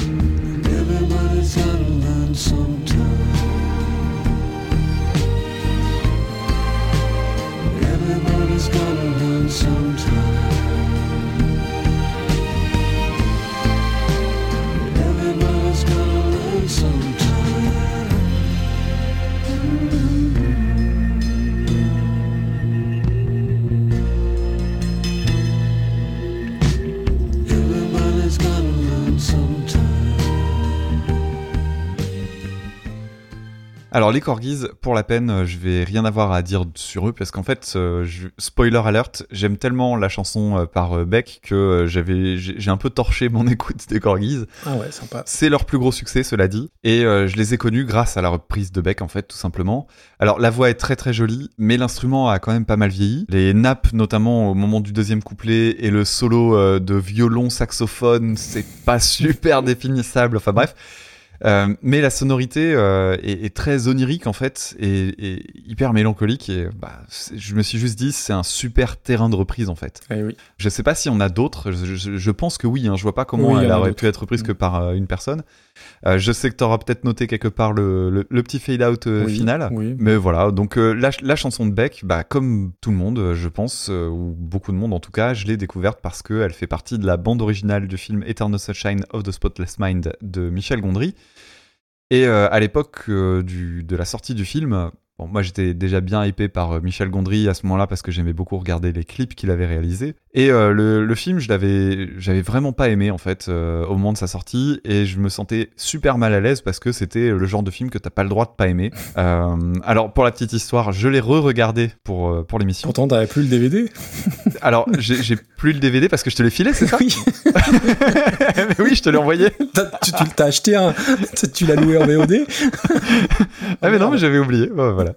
Bon, euh, bref, Eternal Sunshine, oui, euh, j'avais, euh, je, je l'ai re-regardé. J'ai plus aimé le film aujourd'hui Par contre, il marche pas sur moi. C'est-à-dire que les personnages me sont antipathiques du début à la fin, donc le côté tout le monde trouve que c'est un film hyper beau, c'est super émouvant, à la fin on a envie de pleurer, mais pas du tout. Je trouve que l'histoire est intéressante, mais à la fin j'ai pas du tout de pitié ou de, de, de tristesse pour les personnages, j'en ai rien à foutre. Les deux sont des trous du cul, il y en a lui. Lui, il est égocentrique à crever, l'autre, elle est euh, pareil, auto-centrée, immature. Enfin, bref, j'ai- j'ai- je les aime pas. Mais le film est beau, euh, c'est c'est inventif. Bon, bref, peu importe. Fin de la parenthèse sur Eternal Sunshine. J'étais très content d'entendre la chanson et euh, bah voilà. Alors je me suis jamais vraiment penché euh, sur la, la question de Beck, assez surprenamment d'ailleurs parce que euh, la voix qu'il a sur cette chanson est magnifique. Ah oui. Je me souviens avoir écouté Mellow Gold, mais j'en ai pas gardé de grands souvenirs. En tout cas, tu vois, euh, souvent tu gardes deux trois morceaux dans un album en te disant ouais, et puis tu les réécoutes 5 fois, 10 fois, 20 fois. Et là, c'est pas le cas. Donc je connais la globalité de l'album, mais tu me dis d'en sortir une que j'aime bien, je t'en retrouve pas. C'est Odelay qui est génial. Moi, que j'écoute euh, très souvent. L'album Odelay, qui est au début des années 90, je crois. D'accord. Et puis euh, il avait fait un, il a aussi ressorti un truc là récemment Oui. euh, qui a été un énorme succès, euh, qui, est, qui est très cool d'ailleurs. Mais bon, pareil, j'ai oublié le titre. Enfin, c'est pas très grave. La voix, elle est, elle est magnifique parce que hyper chaleureuse en fait. Il y a la sonorité étouffée de l'orgue qui entame le morceau, qui est, qui est vraiment très classe. Le son de la guitare, qui est euh, très très clair quand il arrive, il est hyper tranchant. Enfin, c'est super joli. Les cordes sont douces, euh, la basse au médiator, euh, le, le petit triton, parce qu'il y a, il y a un triton dedans et j'étais content. Je sais pas, tu l'avais repéré le triton? Là, comme ça, je vais être honnête, non. ah mince. Bon, il y a, il y a le triton. Après, c'est pas hyper original. hein, Il est dans la version des corgis. Simplement, comme il est joué un peu différemment, on l'entend plus. Enfin bref, c'est une chanson que j'aime énormément. Il y a le jeu de batterie aussi qui est sympa, euh, notamment sur les cymbales. C'est c'est hyper subtil. Il y a un solo de guitare qui est faussement approximatif. C'est un charme fou. Enfin bref, euh, la petite montée discrète, euh, les arrangements en fait, en, en gros sont sublimes. Je suis désolé, ça fait un peu catalogue, mais euh, je, je crois qu'il n'y a pas une seule seconde de cette chanson que j'aime pas. Et la mélodie supplémentaire dans les dernières secondes, enfin voilà, c'est super beau et il y a une vraie fin. Enfin, c'est vraiment une reprise parfaite pour moi. Pour moi, ça tape méga haut, hein, je te préviens tout de Et suite. avec tout ça, c'est pas ton pins. Bah, dis donc. Eh ben, pas non. ce que tu nous réserves. Bah, Peut-être un truc pour rigoler Qui sait? Euh, non, non, mais oui. Alors, euh, je vais revenir vite fait. Alors, je sais pas si on dit les cor euh, si corgis, corgis, je sais pas. Bah, Moi, je dirais corgis comme le chien. Corgis. et ben voilà. Et ben justement, euh, tu fais bien de le dire, puisque le, le nom fait référence au Welsh corgi, qui était la race de chien préférée La de la reine d'Angleterre, et qu'il est toujours, puisqu'elle est, elle est pas morte à l'heure où on enregistre. Ouais, elle en a 50. Euh, pardon? Et elle en a 50. Elle a une, elle a une tripotée de clébards, ce qui est. qui est- Ah, je suis pas très calé reine d'Angleterre, mais je te crois, Stéphane Bern. Hein, il Je vais aller faut prendre chercher. sa parole. Euh, ouais, alors pas grand chose à dire sur les corgis. Alors j'ignorais, en fait, corgis, euh, c'est deux personnes surtout, donc James Warren et Andy Davis, qui ont eu un premier groupe qui s'appelait Stack Ridge dans les années 70 et puis un peu plus tard quand ils sont reformés. Et ils ont eu notamment un album qui a été produit par George Martin, euh, le producteur historique des Beatles. Les Beatles, ouais. Euh, la discographie des Corgis, bah, c'est quatre petits albums et un acoustique, je crois. Et bah moi, c'est une chanson euh, alerte 45 tours, puisqu'on avait le 45 tours à la, à la maison, avec une pochette dans mes souvenirs qui est entre les un peu années 50 avec des couleurs un peu pastel, qui était très jolie de mémoire. Et euh, bah, c'est le club, euh, enfin Everybody's Got a Learn Sometimes, elle fait partie des clubs des chansons que tout le monde connaît, où on se souvient pas forcément toujours des interprètes. En gros, c'est un peu un one hit wonder, même s'ils ont fait d'autres chansons. Je trouve que c'est voilà, ça fait partie des des chansons des années 80 qui ont plutôt bien vieilli entre guillemets, enfin de la belle pop des années 80. Alors oui, tu as parlé du, du, du clavier, euh, du faux pont au cuivre. Alors moi, j'ai marqué des cuivres achetés au marché de 26 000 parce que je suis pas sûr que ça soit des, des, des vrais cuivres. Il y a, je sais pas si tu l'as noté, à 1 minute 11, il y a Jean-Claude Van Damme qui fait des coups de pied retournés devant des Bouddhas à 1 minute 11 très précisément. Et euh, le truc que j'avais jamais percuté, c'est que donc le parolier James Warren, eh ben, il a la palme du plus flemmard de l'histoire de la musique quand même, à mettre au panthéon des Around the World des Daft Punk ou No Limit de Too Unlimited, parce qu'il y a, bah, y a, il y a cinq phrases en fait. La Ouais, chanson dure 5 c'est vrai. minutes. Change your heart, look around you. Change your heart, it will astound you. I need your loving like the sunshine. And everybody's got a sometimes. Merci, au revoir, un café l'addition. Et c'est plié. Et ça fait un tube. et euh, au rayon des reprises, il y a Zucchero qui l'a repris. Il y a Laurent Voulzy, il y a Julien Doré, il y a Casabian, un groupe que j'aime beaucoup en live. Et donc, on a Beck. Et Beck, euh, bah, je vais m'y arrêter un petit moment parce que moi, ça, enfin, je connais pas tout, mais, j'aime beaucoup. Truc inutile, indispensable, il s'appelle Beck David Campbell et c'est l'archétype de, l'artiste musicien impossible à définir parce qu'il a, en fonction de ses albums, il a touché à tout. Euh, du hip-hop, du funk, de la pop, du rock, de l'électro. C'est du bidouillage, mais euh, pas bidouillage chiant, c'est bidouillage vraiment à la cool, je trouve, en tout cas pour la partie que je connais. Et quand on parle d'artistes euh, multifacettes dans la pop, moi je le mets, euh, on pense à Prince, on pense à Bowie. Ouais. Je pense que Beck est de cette trempe-là. Alors, euh, on n'a pas encore suffisamment de recul par rapport aux, aux deux autres artistes, mais euh, je pense qu'il a une importance capitale dans la, dans la musique des années 90. Et alors moi j'aime bien les histoires autour de ça, mais la légende dit qu'en 1989, à 20 ans, il part de... parce qu'il est californien, il part de la Californie, il va à New York avec 10 dollars en poche, il se rapproche du mouvement anti-folk, mais il repart deux ans après parce, qu'il parce que ça marche pas. Il retourne à Los Angeles, il va jouer dans des petits bars miteux et il rencontre Carl Stephenson, qui est un producteur de hip-hop. Et ils vont produire dans la cuisine de Stephenson le tube Loser Ah en ouais. 93, qui est vraiment le morceau qui a fait décoller, euh, décoller Beck. Et moi, c'est pas avec ce morceau que je l'ai connu, j'ai connu ça après. En fait, à l'époque, euh, mon meilleur ami, au- on doit être au lycée, était un fan de cinéma, mais euh, vraiment, euh, il faisait que ça, il pensait qu'au cinéma, et son acteur préféré était Ewan McGregor, Mhm. donc ce qui est quand même pas commun. Et euh, McGregor, bah, du coup, on se tapait tous les films. Donc, Petit meurtre entre amis, Trainspotting, bien évidemment, on les regardait souvent. Et il y avait un autre film qui a fait un peu moins de bruit, Une vie moins ordinaire, avec Cameron Diaz. Et la BO, c'était le morceau Dead Weight de Beck. Et donc, euh, bah, du coup, je l'ai réécouté et je pense que je l'avais pas réécouté depuis. Et c'est vraiment un super morceau, Dead Weight. Donc, euh, BO d'une vie moins ordinaire. Et euh, alors, je connais pas tous les albums de, de, de Beck, mais il faut écouter Midnight Vultures, il faut écouter Odelay. Pour moi, c'est vraiment un des disques super marquants des années 90 que tu sais jamais trop étiqueter. Alors, il n'y a pas besoin d'étiqueter d'ailleurs, mais voilà, c'est un, marqueur et c'est un groupe à. C'est un album, pardon, à, à écouter. Et alors après, il a fait plein plein de trucs, hein, euh, Beck. Alors, je connais vraiment pas tous les albums. Je crois qu'il y a une quinzaine de disques. Il y a des centaines de collaborations, euh, dont une qui est un peu plus célèbre que, que d'autres. C'est son mini-groupe avec Axel Bauer, le célèbre Beckenbauer. Alors, France, elle est doublement pour toi, celle-ci. Même moi je l'ai. Ouais. Euh, bref, euh, je reviens au, au- soyons sérieux. C'est vraiment le genre d'artiste où quand j'ai écouté tout ça, je dis putain, mais pourquoi je connais pas tous les albums en fait? Et donc c'est dans mon, dans mon, dans ma liste de trucs à, à écouter en plus parce qu'il a fait beaucoup de choses et je connais que deux trois albums. Bref, on en vient à sa, reprise. Alors moi je l'ai pas connu grâce à Eternal Sunshine, et je l'ai connu grâce à David du podcast Les Notes de ma vie. Je crois qu'il l'avait passé dans un de ses épisodes. Et peu de temps après, toi et moi on avait parlé cinéma. euh, je sais plus pour quelle occasion, pour un podcast très certainement.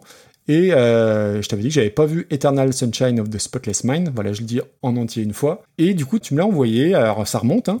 Ça remonte à un an au moins, je pense. Où t'avais euh, noté dessus un petit post-it. euh, Tiens, tu regarderas ça. Et en plus, dedans, il y a un candidat sérieux pour Super Cover Battle. Donc, la boucle est bouclée. J'ai regardé le film. Pour être tout à fait honnête, j'ai pas aimé. Ah, Euh, j'ai pas aimé parce que c'est trop, c'est trop complexe pour moi. C'est pas une histoire de personnage ou de quoi que ce soit, mais la, dans la narration, tout ça, c'est, j'ai, des goûts très terre à terre et c'est bien trop compliqué pour moi en fait. Par contre, la réécoute de la chanson, bah déjà, euh, je trouve quand tu lances le morceau, tu sens qu'il se passe un truc dès le départ entre le côté étouffé et la voix. eh ben, il y a une voix qui est superbe, tout simplement. hyper bien produite d'ailleurs la voix. C'est hyper bien produit, mais je pense que c'est lui qui a produit, donc euh, ça m'étonne pas. T'as la basse batterie qui arrive euh, en pantoufle, et euh, tout le côté étouffé va donner un aspect irrespirable au morceau. Et en fait, même en n'étant pas fan du film, loin de là, réécouter la chanson une fois m'a fait ressentir un peu toute la, comment dire, la, la mélancolie, la tristesse de Jim Carrey, et même le hum, hum, hum qui fait en bout de, de Mhm. couplet sonne différemment de, par rapport à la version originale. Je trouve que ça apporte une, une couleur un peu différente. S'il vous plaît, écoutez ça au casque Ouais. parce que sur le refrain, les, les- les violons, mais, euh, mais ça pleurait tellement c'est beau. La ligne de basse, euh, c'est fantastique. Et euh, moi, j'ai pas l'habitude de voir Beck sous ce jour-là, donc ça l'emmène vers un truc très poignant. Et le Beck que je connais, c'est des trucs plutôt, euh, plutôt punchy, plutôt hip-hop, euh, enfin, comment dire, euh, positif, quoi. Et là, t'as vraiment quelque chose de, bah, de, de- de très fort, de très intense. Non, non, il n'y a pas de vanne. hein. Non, non, parce que j'étais en train de me dire, ou alors c'est chanson à la flûte. le flûte à bec, mais oui, mais bien sûr, bravo. Putain, j'ai... pourquoi j'y ai pas pensé? Et euh, donc oui, tu as parlé du solo de guitare. Alors euh, moi j'ai noté solo de guitare ultra minimaliste à la Kravitz sous Tranxen. Donc euh, oui, mais j'aime bien le terme que tu as utilisé, c'est-à-dire euh, faussement bancal. C'est quoi que tu as dit? Euh, ouais, attends, je vais reprendre Tu sais mes plus. notes. Bon, c'est pas grave. Ouais, non, mais j'ai pas de mémoire. Oui, mais c'était il y a une minute trente. Faussement approximatif. Faussement approximatif, c'est tout à fait ça. Même le pont au clavier à 4 minutes 30, euh, donc quasiment à la fin, bah, je trouve que tu t'y attends pas et que ça relance un peu le morceau. Et bah, c'est tout ce que j'aime dans une reprise. C'est-à-dire que tu reconnais l'original, indéniablement, mais il l'emmène clairement autre part et il l'a, enfin, c'est, sublimissime, hein, il n'y a, a pas d'autre terme. Tu donnes ça à n'importe qui. Alors j'ai écouté plein d'autres reprises, euh, Zucchero et compagnie. C'est toujours très bien fait, c'est très fidèle, mais c'est très plan-plan. Et Beck, avec sa science de, bah, de, la, de l'arrangement, quelque part, peut-être drivé par Michel Gondry, j'en sais rien, et ben il te fait ça, mais c'est, extraordinaire. Vraiment, ça aurait été potentiellement un de mes, un de mes pins. Et euh, moi, je trouve que Beck est reçu avec mention. Voilà. Petite information super importante avant qu'on classe, parce que ça va quand même vraiment beaucoup guider notre jugement. Oui. Euh, la reine d'Angleterre a élevé 30 corgis. Ah, ah bah Voilà. du coup, oui, ah bah du coup, il faut remonter ça de 10 places alors. Bah ça va être compliqué parce que moi je l'aurais mise. euh, en fait, pour être tout à fait honnête, c'est la seule chanson de toutes celles qu'on a dans la liste que j'aurais vu batailler contre la première. Ouh, entendez-vous ça? Ouais, papa, papa, papa. Alors attends, posons-nous. Quelle heure il est? 22h55. Euh, toi, tu la vois dépasser Perfect Circle. Ouais. Enfin, en tout cas, je, je suis prêt à discuter. C'est la seule que je voyais euh, bouger et c'est même assez étonnant parce qu'elle elle a pas la qualité qu'a celle de Perfect Circle qui est de euh, modifier le sens de l'original. Moi, j'ai toujours trouvé qu'il se passait un truc avec cette chanson. Oui, oui, euh, mais ça, c'est- je pense qu'on n'a pas fait de discuter ce soir. mais- Euh, Non, ou au contraire, ouais, ou au contraire, ça a permis de clairement, euh, de, de clairement discuter d'autres choses après. Écoute, euh, waouh. Alors après, il y a deux choses. Il y a, est-ce que tu veux la mettre en numéro 1 parce que Imagine, euh, entre guillemets, euh, A fait son temps. ouais, voilà, ou est-ce que euh, tu as d'autres arguments par... Je, vraie question, je sais pas. Non, depuis, depuis toujours. À un moment donné, t'as dit, on a reçu dans la liste une chanson que je vois dépasser, Oui. euh, arriver en numéro 1. Toi, c'est celle-ci. Du coup, depuis longtemps, c'est quand je regarde le tableau, je me dis, est-ce que moi j'en ai une en fait? Et quand celle-ci est arrivée, ça m'a semblé être une évidence. Parmi toutes les chansons que je, que je connais de- depuis 20 ans, cette chanson-là fait partie des, des chansons qui m'ont le plus marqué. Alors, je l'avais reprise à la guitare, j'avais fait une vidéo sur YouTube euh, de, de cette chanson-là et tout. Que j'ai regardé d'ailleurs, oui. Et, euh, et vraiment, c'est une chanson à laquelle je suis bah, finalement très attaché. Je dis pas que j'écoute tous les quatre matins, mais par contre, en termes de reprise, je, je trouve que c'est un, que c'est un vrai bijou. Ok, Et, alors, de en termes de son, c'est de l'orfèvrerie, quoi. Vraiment. alors dans, la, dans notre gigalist, euh, moi aussi, il y a un morceau que je vois détrôner Imagine, mais c'est- c'était pas forcément celui-ci. Du coup, je sais pas, je sais pas trop quoi en penser. Écoute, euh, pour moi, ça allait dans le trio de tête. Euh, dès que j'ai écouté, j'ai dit oui, oui, ça, c'est c'est dans les trois Trio premiers- de tête. Ah, ok. de- oui, dans le, dans le, oui, tu m'as compris. Ok, alors dis- discutons-le. Euh, trio de tête, clairement, ça va au-delà de Jeff Buckley. Oui. Ça le fait sortir Oui, oui, du je top suis- 3, je suis ça c'est évident. Après, Après, moi, la question c'est un ou deux. Après, il y a, je trouve qu'il y a plus d'écart entre la version de John Lennon et celle de A Perfect Circle que entre la version des Corgis et la version de Beck. Je veux dire, la tonalité, la, la- c'est- c'est- c'est c'est pas la même chanson. Tu vois ce que je veux dire? Ouais. Moi, je la vois deux. Bah, deux dans ce cas-là. Moi, hein. je la vois deux. Ok. Bon, après, franchement, euh, ça- on, on le bouge tellement pas souvent le top 5 euh, que. Là, on euh, est sur de la dentelle, hein, attention. Eh ben, ça fait. Ah, une- Même Bachinet d'O'Connor, purée. Ouais, C'est dit, c'est dit. c'est dit, c'est dit. Allez à Jacques Taest. Donc, on a un nouveau second, Everybody's Gotta Learn Sometimes par Beck. Et on va remercier Mademoiselle Aubergine, on va la remercier chaleureusement Ouais, parce bien qu'il nous permet de, de renouveler le, le- le- le trio et c'est fantastique. Non, non, c'est c'est magnifique, faut écouter ça au casque dans de bonnes conditions, vraiment. Et bah, du coup, euh, moi, j'ai envie de redire merci à Mademoiselle Aubergine. Et du coup, euh, Oui. on va dire merci à quelqu'un d'autre, puisqu'on va traiter la chanson de Léo Ferré, Thank You Satan, en 1961, reprise par Dionysos en 2003. Thank you, Satan.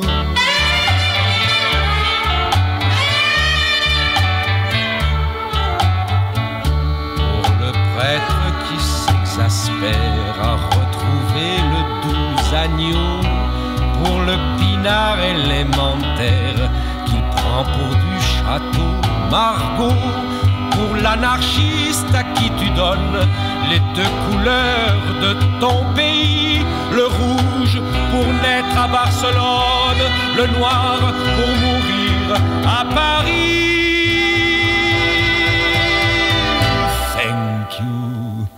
Satan. Thank you, Satan. Pour la sépulture anonyme que tu fis à Monsieur Mozart, sans croire ni rien sauf pour la frime. Un chien croque-mort du hasard pour les poètes que tu glisses au chevet des adolescents, quand pousse dans l'ombre complice des fleurs du mal de 17 ans. Pour les péchés que tu fais naître au sein des plus raides vertus, et pour la nuit qui va paraître au coin du lit où tu n'es plus, pour les ballons que tu fais pète dans l'après comme des moutons, pour ton honneur à ne paraître jamais dans la télévision.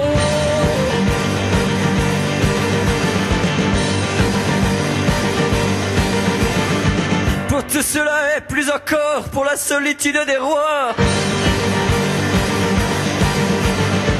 Le rire à la tête de mort, le moyen de tourner la loi.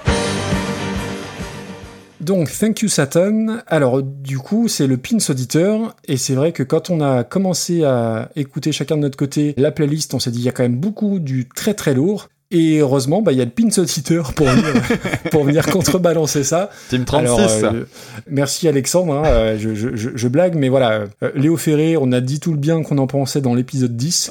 Euh, je, Avec beaucoup fais un petit résumé. Euh, le mythe de l'anarchiste, la photo avec Brel Brassens, tout ça, oui, très bien, mais voilà. Fleuron la chanson française repris par à peu près tout le monde, mais fleuron chiant de mon côté. J'ai littéralement copié-collé mes notes. Hein. Ouais.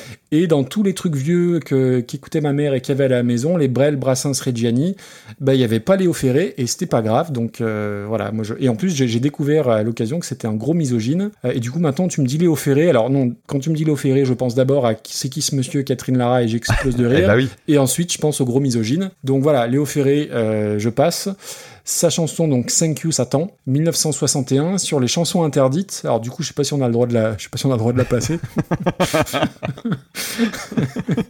Euh, donc voilà, vous aurez reconnu les rois du gag, fantastique film avec euh, Junio Lermite et, et Michel Serrault. Donc la chanson était censurée à l'époque.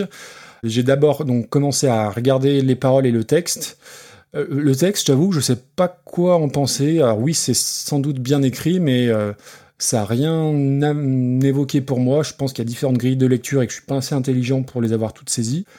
Au niveau du- de la chanson en elle-même, je pense que j'ai perdu deux dixièmes sur le premier, euh, La rosée du matin. Je savais pas qu'il pouvait chanter aussi fort. Euh, Il y a un joli habillage quand même sonore derrière, un- entre le blues et le rockabilly euh, quelque part. Il y a un moment donné, c'est quoi? C'est de la clarinette qui est jouée? Ouais. Oui. Christian Morin. Christian Morin, voilà, petit accordéon très très Montmartre. Alors même s'il était pas du tout parisien, Léo Ferré il est monégasque. Euh, globalement, Ce qui est, ce qui est très bien pour un anarchiste. hein. Voilà, n'est-ce pas Bah, il l'a pas choisi, mais. oui, il a, oui, il a pas choisi. bah, il est quand même mort à Monaco. il est mort un 14 juillet d'ailleurs, je me suis rendu compte de Ah, ça. Ce qui est quand même un comble pour un anarchiste, c'est pas mal. Euh, j'ai pas trouvé ça désagréable, en tout cas moins que ce que je connaissais de, de lui. Et pour moi, euh, sa chanson est meilleure qu'avec le temps euh, où tout le monde se gargarise dessus. J'allais être vulgaire, mais gargarise c'est très bien. Et donc du coup, on passe à Dionysos. Alors Dionysos, euh, groupe de ma région, puisqu'ils sont de Valence, euh, en Rhône-Alpes. Et, ben Dionysos, moi j'ai jamais été fan. Pourtant on a essayé de. J'avais une copine à l'époque qui me disait ah Dionysos c'est trop bien. euh, par contre faut les voir en live, faut les voir en live. Si c'est pas bon sur disque, j'ai pas, en- enfin, en tout cas, si j'aime pas sur disque, j'ai pas envie d'aller mettre 25 balles dans une place de concert.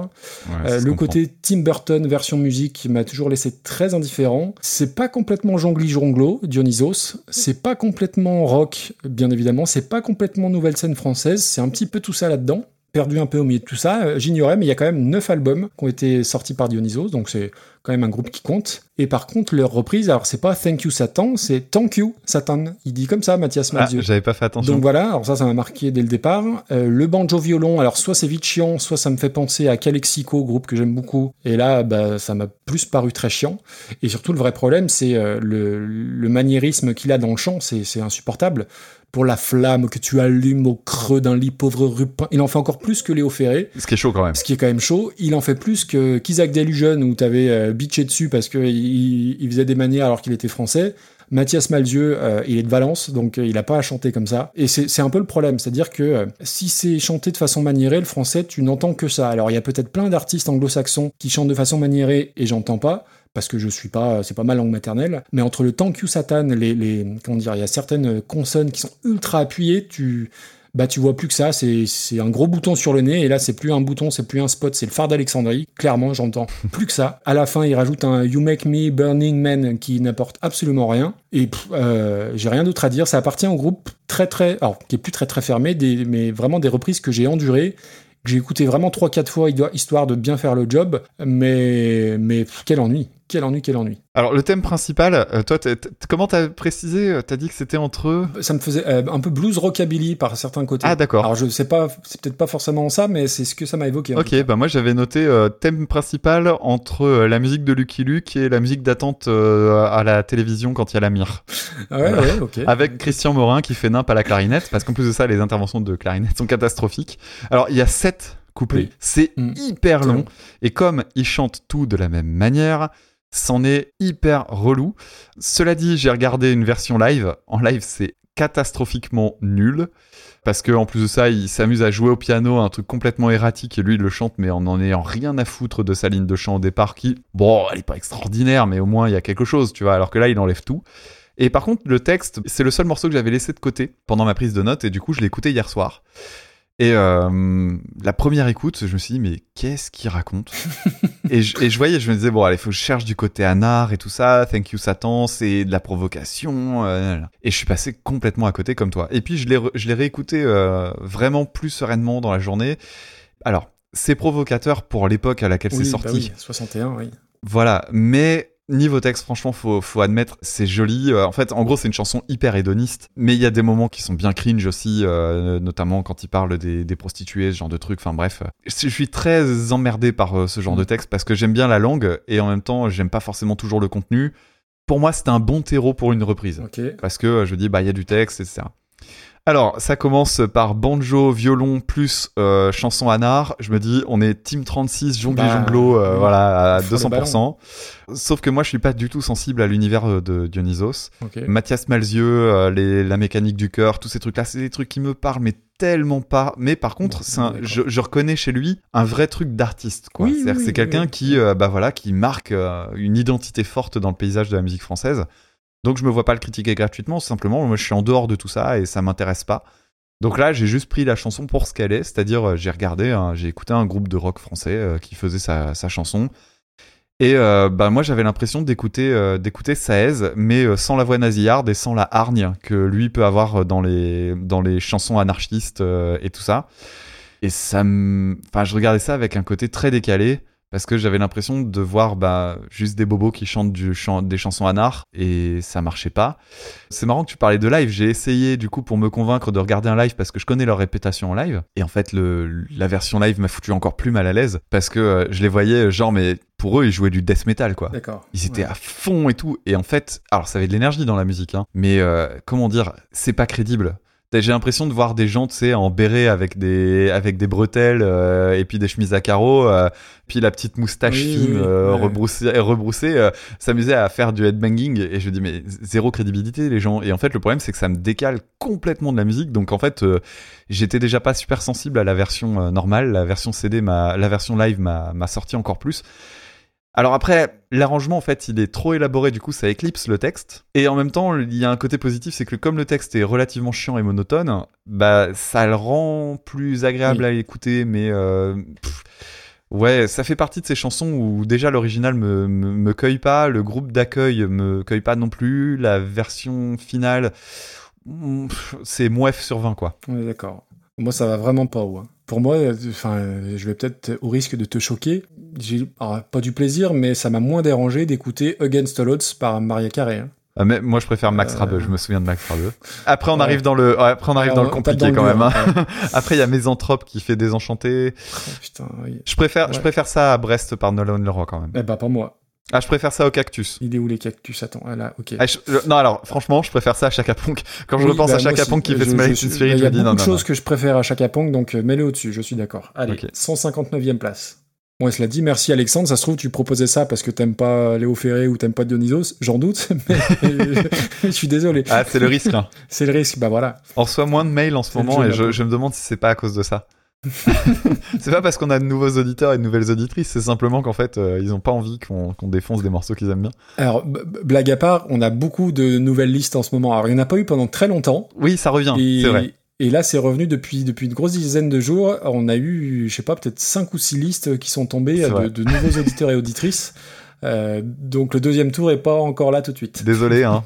Bon, il nous reste du lourd qui arrive là encore. hein. Restez jusqu'au bout. Hein. Alors continuons, on va rester sur le français, encore que, petite nuance quand même, puisqu'on va parler de la chanson Le chat du Café des artistes, à l'origine de Jean-Pierre Ferland en 1970, repris par Charlotte Gainsbourg en 2009.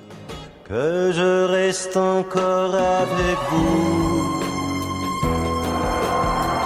sur vos épaules et vos genoux.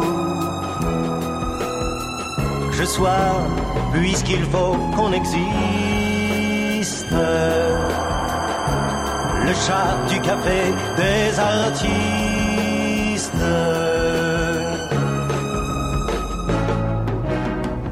Et si le pain vient à manquer, je serai là et n'hésitez pas. Brisez-moi les pattes et le cou, et puis mangez-moi à même le chat. Ce ne sera pas la première fois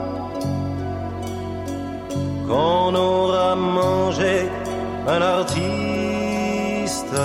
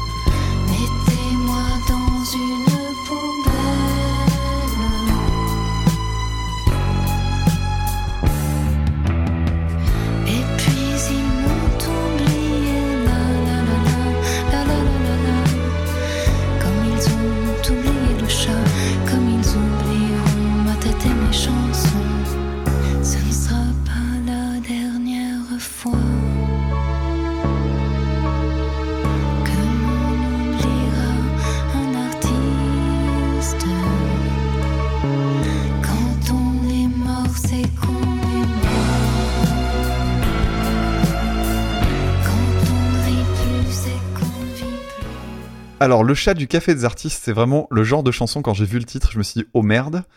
Puis en plus, après, j'ai vu que c'était euh, repris par Charlotte Gainsbourg. Je me suis dit de nouveau, oh remerde. Et donc, c'était pas celle avec laquelle j'étais le plus enthousiaste, hein, vraiment. Et en fait, il se trouve que la version originale, c'est pour moi la découverte de la playlist. Alors, euh, Jean, c'est Jean-Pierre, c'est ça Jean-Pierre Ferland. Jean-Pierre Ferland, euh, c'est un, c'est un chanteur québécois. La chanson date de 1970, elle est parue sur un album qui s'appelle Jaune, qui est un album concept.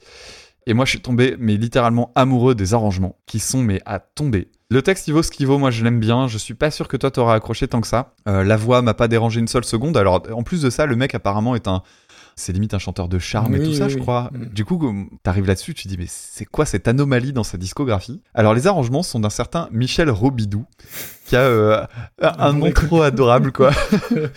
c'est comme quand à la télé, je sais plus qui est cette personne, mais il y a une personne qui s'appelle. euh, ah si, c'est une journaliste, je crois, Isabelle Martichou. Martichou Ah bon? À chaque fois que j'entends Martichou, je me dis, mais c'est trop mignon, Martichou. Euh, Il y, a- mignon. il y a Martichou, il y a Robidou, Et Hervé Matou, et c'est bon. Et le chat. Hervé Matou, voilà. c'est trop mignon Ouais, tous ces noms. Enfin bref, et euh, donc euh, Robidou, c'est le, c'était le guitariste de Robert Charlebois. Et attention, le line-up du groupe, Ah oui, euh, dans le, il- voilà, il y a, y a David Spinoza euh, en guitariste. Alors euh, son nom vous dira rien, mais c'est un guitariste, de, un guitariste de studio qui a bossé quand même avec Lennon, avec McCartney, notamment sur l'album Raw. Euh, Ringo Starr, euh, Paul Simon, enfin bref. Et surtout, moi, celui qui me, ce qui m'impressionne le plus, bah, c'est le bassiste parce que, euh, enfin, c'est, Tony Levin qui est juste un des gars qui a œuvré dans King Crimson. C'est ça. Il y a du beau monde quand même. Et bah voilà, moi j'ai été mais vraiment amoureux de, de, de l'instru. Alors les couplets, on est dans une espèce de truc hyper dramatique façon James Bond avec les cuivres qui jouent des grosses quintes. Il y a un gong, il y a un jeu de batterie qui est à tomber. Euh, Enfin voilà, et puis arrive le refrain. Le refrain, alors je sais pas si t'as noté, des fois on, on dit ah ça ressemble à la chanson euh, euh, Repentie de Renan Luce. Ouais. On, on s'est fait plusieurs Oui, fois la, oui, réflexion. Donc tu connais un petit peu Renan Luce. Est-ce que tu as remarqué que la ligne de chant du refrain, c'est quasiment la même que la chanson Je suis une feuille de Renan Luce, Euh, qui est euh, sa plus belle chanson d'ailleurs. Euh, non, je- ça m'a pas. Ah bah voilà, bah, tu, tu pourras faire en- une, comparaison. Le, le, le refrain, il est assez différent du reste, mais ça reste super joli. Bon, les paroles sont hyper sombres. hein. C'est un artiste qui dit qu'on peut le bouffer euh, quand il sera mort. Euh, en plus de ça, avec une petite, euh, un petit sous-entendu de suicide au début. Et moi, ce qui m'a surpris, c'est que le premier truc que j'ai fait quand j'ai écouté la chanson et que je suis tombé sur, sur cet instru, je me suis dit, mais obligé, ça a été samplé ce truc. Et en fait, non. C'est une énorme anomalie parce que je crois que c'est un des instrus les plus samplables que j'ai jamais Oui, oui, entendu je- de ma vie. Je vois ce que tu veux dire. ouais. Pareil, en termes d'arrangement, ça ressemble très fort à du Vanier. Jean-Claude Vanier, qui est euh, un arrangeur qui a bossé notamment avec Mm. Gainsbourg, qui a fait les, les meilleures chansons de Gainsbourg, elles sont, elles sont faites par euh, Vanier. Alors, la, la reprise, euh, Charlotte Gainsbourg, bah, c'est bête, hein, euh, il y a des, des fois, on a des images toutes faites, et j'ai énormément d'antipathie, en fait, pour Charlotte Gainsbourg. Euh, Parce que je- la fille de son père. alors d'abord c'est la fille de son père, mais ça, elle- ça, elle y peut pas grand chose. bon après, euh, si elle y peut que faire une carrière quand t'es fille d'eux, c'est un petit peu plus facile et ça, ça a tendance à m'énerver un peu. Bon, c'est aussi une personne qui fait plein de manières en interview. Moi, elle me sort par les trous de pif. Et puis euh, dernièrement, ça va pas s'arranger parce qu'elle a fait un film sur sa mère où tu les vois les deux en train de parler. Je me dis putain, mais c'est vraiment le genre de truc, mais financé par le CNC et trois potes. c'est vraiment, ah, ça, ça me, ça me fout mais hors de moi quand je vois que ce genre de truc est possible. Donc quand arrive la reprise, euh, franchement j'y vais, mais c'est même plus à reculons là. J'ai passé, j'ai passé la marche arrière, T'avais j'accélère à pris tes notes quoi. avant de l'écouter, limite. Ouais, presque, ouais.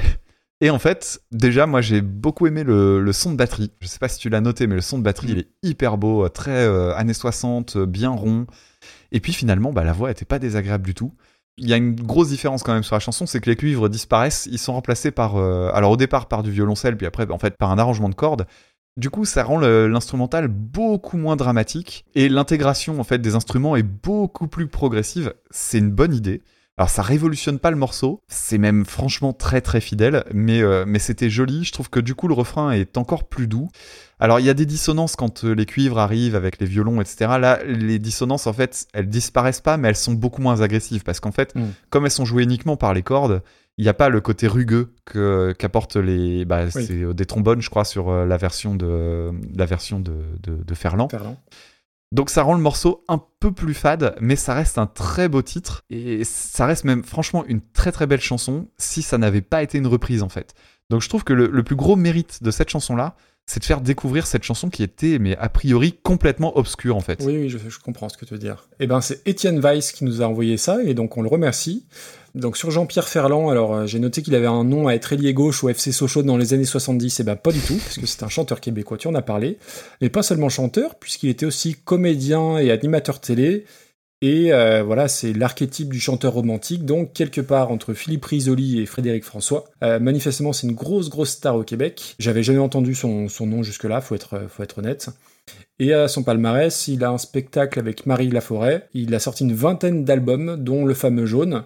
Donc tu parlais de Spinoza, de, de Tony Levin. Et le batteur, c'est Jim Young, qui, a, qui était batteur pour Frank Sinatra. Donc au niveau du backing band, on est assez loin de ce qu'ont eu Philippe Risoli et Frédéric François, je pense. Euh, et l'album Jaune, donc voilà, c'est un, un concept, euh, un concept album hyper réputé au Québec de ce que j'ai pu lire. J'ai trouvé qu'il y avait un côté Aznavour, Reggiani dans la voix et j'ai vraiment beaucoup aimé. Ouais, Reggiani, ouais. Et je te rejoins à 200% sur la vraie découverte et euh, ça aurait pu être presque mon pins, en, mon deuxième pins, on va dire. Ah s'il n'y avait pas eu aussi lourd. Voilà, euh, ouais, euh, musicalement c'est ultra riche, le groove de batterie, euh, tu sens bien que c'est pas un peintre derrière, la ligne de basse on n'en parle même pas. Euh, le boulot d'arrangement, euh, t'as pas l'impression que c'est des années 70, clairement. J'ai beaucoup aimé, moi, le cynisme et la, la noirceur du texte. Tu en parlais euh, tout à l'heure. Moi, Pour Mm. le coup, là, j'ai adoré j'ai capté ça. Alors, j'ai pas eu le temps, malheureusement, d'écouter tout l'album, mais je, prends que ça, je pense que ça prend encore plus de sens dans l'œuvre entière de, de l'album. Et surtout, je trouve que c'est très cinématographique. Je trouve qu'il y a une vraie euh, ambiance derrière ça. Euh, c'est une chanson qui s'est bonifiée à chaque écoute, mais vraiment, dès le départ, euh, j'ai bien aimé, et ainsi de suite. Et, et plus ça avançait, plus je l'écoutais, plus j'aimais. Et du, tout- du coup, il a quand même un vrai, une vraie chaleur, un vrai charisme dans la, dans la voix. Et tu te demandes un peu comment Charlotte Gainsbourg va chanter ça avec sa voix un peu ASMR. Et du coup, Charlotte Gainsbourg, eh ben, on va on- euh, non, non, non, pas du tout. Mais c'est que moi, je, je, je suis presque amoureux de Charlotte Gainsbourg, en fait. Ah merde. Euh, alors, je- Et moi je la défonce. non, mais je, je m'y attendais en plus. Euh, déjà, première note au niveau de sa reprise, j'ai noté Tu vas détester. Bref, je reviens sur Charlotte Gainsbourg. En fait, j'ai toujours beaucoup aimé Charlotte Gainsbourg. Déjà, moi, mon premier contact avec elle, c'est quand j'étais gamin. Euh, j'ai vu L'Effronté, Ouais, je m'en donc film de 85. hein, et c'est un film qui m'a profondément marqué. Je l'ai pas revu depuis très très longtemps. Ça se trouve, ça a très mal vieilli. C'est peut-être pas un bon film, mais je sais qu'à l'époque, ça m'avait marqué. Sarah Perchetti Amo, c'est affreux, mais du coup, euh, quand je pense à cette chanson, quand je l'entends, je pense à ce film. Et j'ai encore du mal à croire bah, qu'elle vieillit. Euh, Charlotte Gainsbourg, pour moi, elle est intemporelle. Elle, elle a eu 50 ans et, et j'ai pas vu le temps passer, j'ai envie de dire. Je trouve que euh, elle dégage quelque chose, mais de de- d'incroyable. Elle a, ouais, elle a du, du charisme, une prestance, appelle ça comme tu veux.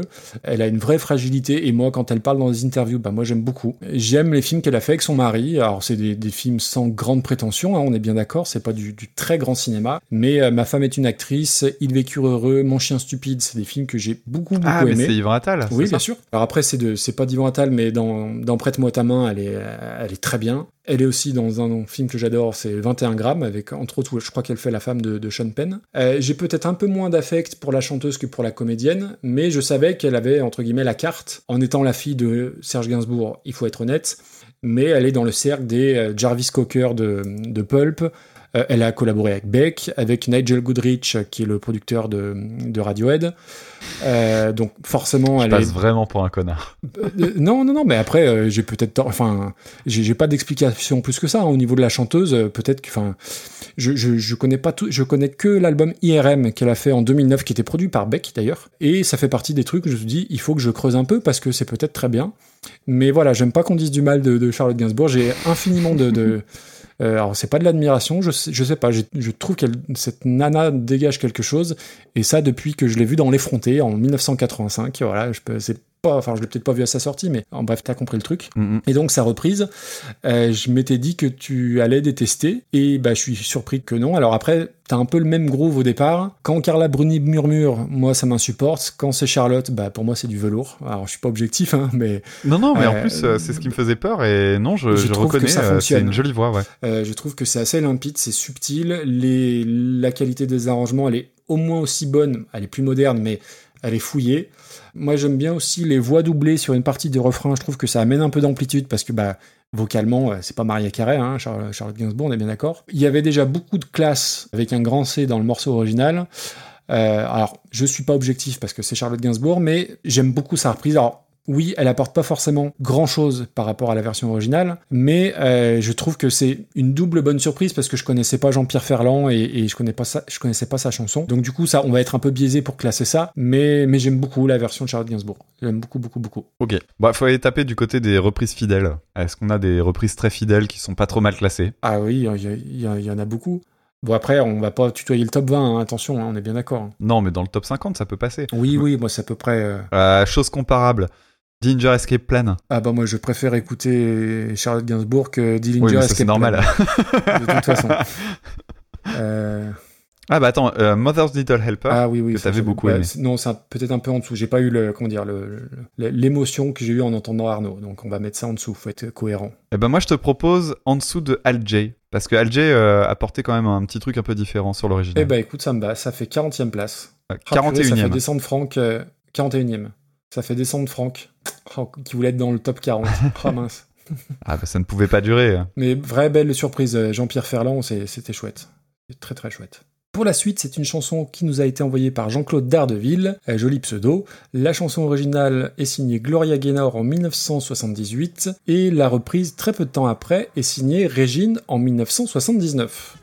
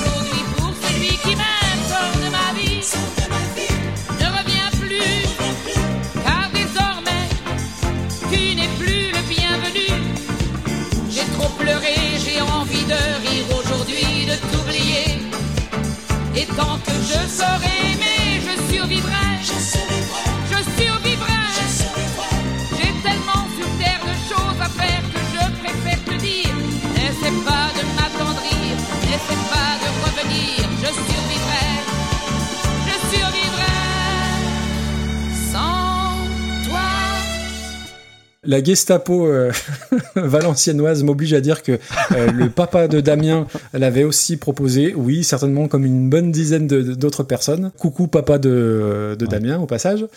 Euh, donc Gloria Gaynor, eh ben, alerte 45 tours à la maison et euh, ben, en fait je croyais que c'était une One Hit Wonder mais en fait pas du tout. Elle a fait 20, plus de 20 albums, alors ça se trouve il n'y a pas d'autres hits dedans. Bah ouais, c'est un peu ça, je crois. C'est c'est possible. Alors, surtout que les noms des albums, alors il y a Gloria Gaynor, bon c'est sobre, il y a Experience Gloria Gaynor, il y a I Am Gloria Gaynor, il y a The Power of Gloria Gaynor, C'est il y a. Gloria Gaynor contre-attaque et Gloria Gaynor contre Fantomas. Bah voilà, pour boucler la boucle. Et euh, I Will Survive, euh, avant d'être l'hymne de Vincent Candela et Stéphane Guivarch, oui, rappelons-le, Stéphane Guivarch aussi a, a gagné la Coupe du Monde en 98, et ben c'est une vraie chanson de, de disco qui a été écrite par Freddy Perren et Dino Ferrakis. Euh, on les cite jamais, mais c'est eux qui ont écrit la chanson. Et elle est considérée en 2012, alors c'est les notes que j'ai trouvées, comme troisième meilleure chanson de disco. Est-ce que tu peux deviner les deux premières? Born to be Alive, Non. euh, il doit avoir du Patrick Juvet. Non, euh, pas, pas du tout. Mais on est au-dessus de ça. Et... Attends, attends. Mais non, mais c'est pour rire que Alors, Claude François.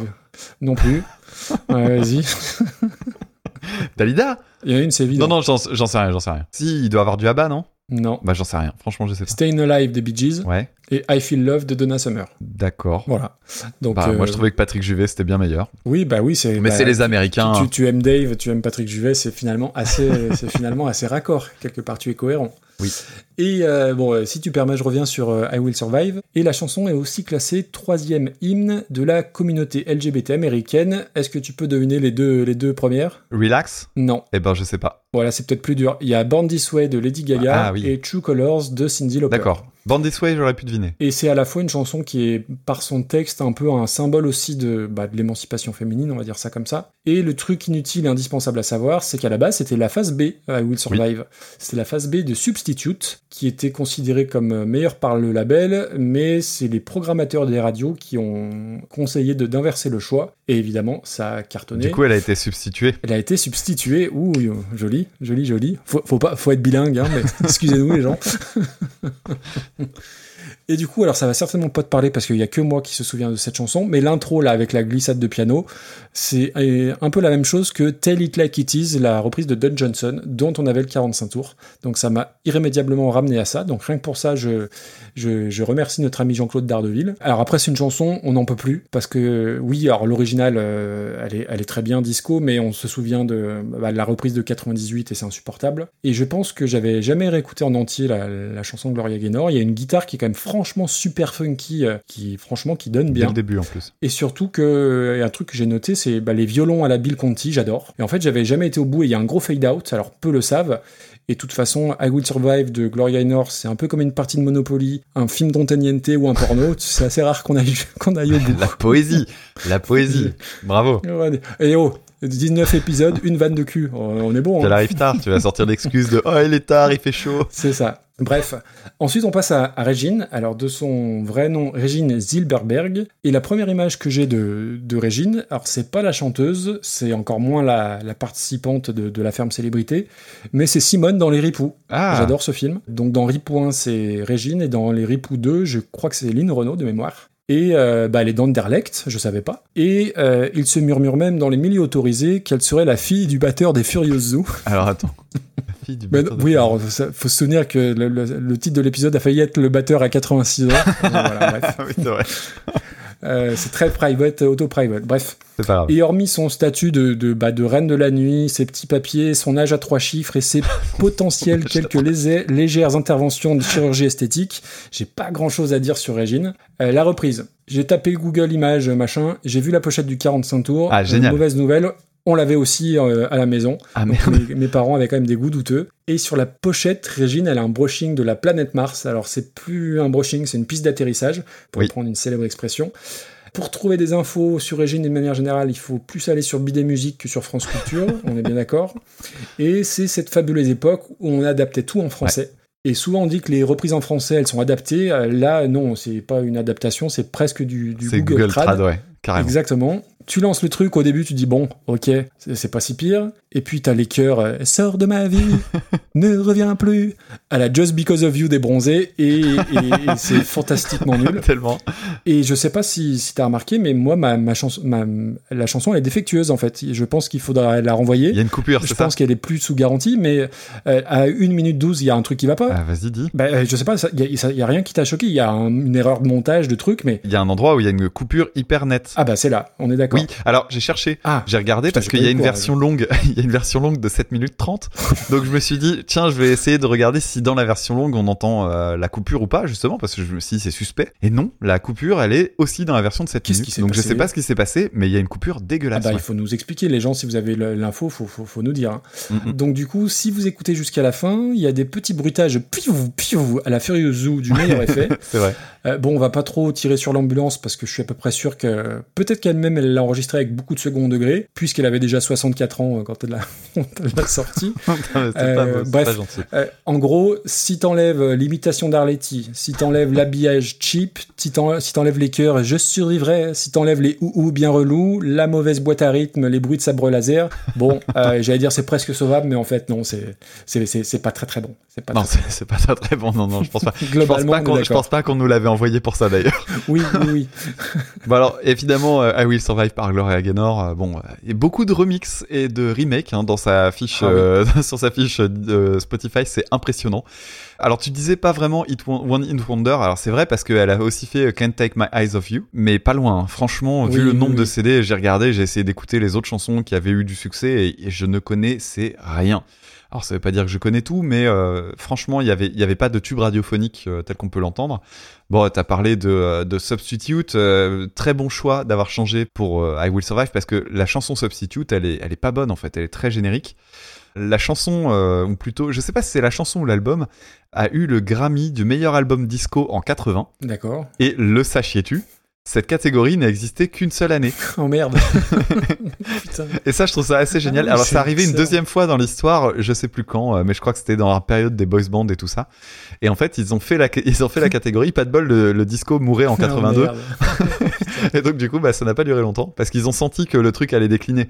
Parce que ça fait partie des derniers tubes, en fait. Le, la Ouais, saturation du, dicto- du disco arrive en 80. Et le disco meurt quasiment officiellement en 82 avec euh, le rock euh, qui s'en moque de plus en plus, etc. Les, les paroles, bah oui, elles, sont, elles sont vraiment bien pour la peine. C'est Oui. agréable d'avoir une chanson comme ça euh, qui, euh, en plus de ça, a des paroles vraiment cool. L'idée d'une femme qui envoie son bouler son ex qui revient vers elle. Tu as parlé du thème au violon, le thème du violon est, est super bien. Alors par contre, j'ai jamais compris pourquoi euh, la musique France 98, parce qu'en termes de paroles, ça n'a aucun sens. Même si tu te contentes de garder Je survivrai, t'as envie de dire mais je survivrai, ça veut dire que vous étiez vraiment parti en vous disant que vous alliez euh, claquer dès les premiers tours? Alors pour le Ah, coup, je pense compris. que non, c'est plus le la, la qui était super, Ouais, bah super fédérateur en fait. Mais il y en a beaucoup d'autres dans ce cas-là, des chansons qui font ça. Oui, oui. je veux oui, dire, il y, a- y la chanson de Jean-Marie Bigard, il y a, il y a la chanson La La La. Oh là là là là là. Tu couperas ça au montage, je veux pas que ça soit dans notre podcast. ça. Euh, enfin bref, euh, il y, a, il y a un truc que Gloria Gaynor a fait en 2005. Elle a eu en 2005 un cancer du sein. Ah. Elle a fait un flash mob avec euh, 200 survivantes euh, de cancer du sein dans un. Alors c'est un peu cheap, c'est malheureux parce que je trouvais que l'événement était Bah chouette oui. et après quand je l'ai regardé, je trouvais que c'était pas génial. C'est fait dans une, tu sais les grands malls américains, les, Ouais. les espèces d'énormes centres commerciaux. Donc c'est fait dans une. Elle est sur un petit podium dans ce truc-là. Il y a 200 femmes avec euh, parce que la couleur sur euh, la question Mhm. du cancer du sein, c'est le rose euh, au niveau international et donc du coup c'est que des femmes qui arrivent avec des perruques roses, etc.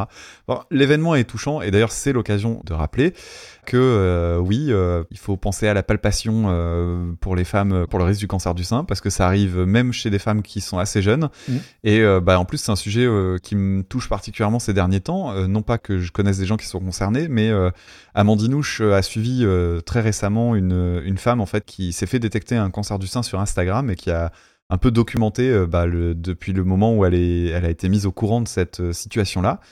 Et en fait, elle l'a découvert complètement par accident. Et Ah ouais. fort heureusement pour elle, elle l'a découvert, mais parce qu'en plus, elle est relativement jeune. et elle l'a ouais. découvert euh, très tôt. Ce qui fait que là, elle est apparemment en rémission. Mais euh, c'est vraiment une problématique qui est très courante en fait et un truc dont on Bien parle sûr, ouais. finalement pas très souvent et donc euh, ben l'âge n'a rien à faire là-dedans donc euh, mesdames euh, pensez à aller voir euh, un médecin régulièrement pour une palpation ou parlez-en à votre gynécologue euh, éventuellement. Bref, fin de la, de la parenthèse sur la chanson de Sans I Will. Survive. Ouais, sans transition.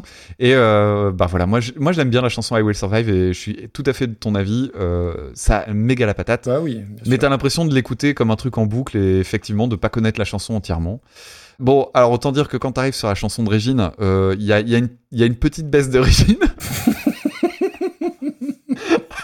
Ah, t'es bon. Ah, putain, Mais je ne bon. sais pas dire mes blagues sans, sans Mais si, rire à l'avance. c'est c'est très- c'est parfait. Donc voilà. Alors, euh, Il fait chaud, messieurs dames. Il est 23h42. Et c'est toujours avec Ah. des jeux de mots pourris. Euh, Régine, donc euh, reine des nuits parisiennes, la jet set, euh, bon quelques grandes chansons entre guillemets, euh, la grande soie, les petits papiers, enfin bref. Tu peux m'en donner une troisième? Bah, celle-là, Parce que justement. Celle-là, celle-là, parce que bon, Oui, elle est sur, ah, elle est oui. sur Music. Hein. Euh, alors, j'adore. Tu disais euh, que ça, ça, il y avait pas beaucoup de prétention chez chez elle ou je sais pas trop quoi, mais elle a dit chez Ardisson en 2002. je cite, j'ai noté la phrase exacte. Gloria Gaynor venait juste de finir la chanson. Je l'ai entendue dans un studio. Je l'ai fait juste avant qu'elle sorte en Amérique. Bof, parce que la chanson est sortie en 78, elle l'a fait sortir en 79. Oui, donc oui, euh, en oui. termes de date, bon, Bon. c'est pas ça. Bon, effectivement, euh, quand les quand les chœurs arrivent, c'est là que c'est là, c'est le drame. C'est hein. le drame. Parce que bon, les, les choristes euh, fonctionnent à plein régime.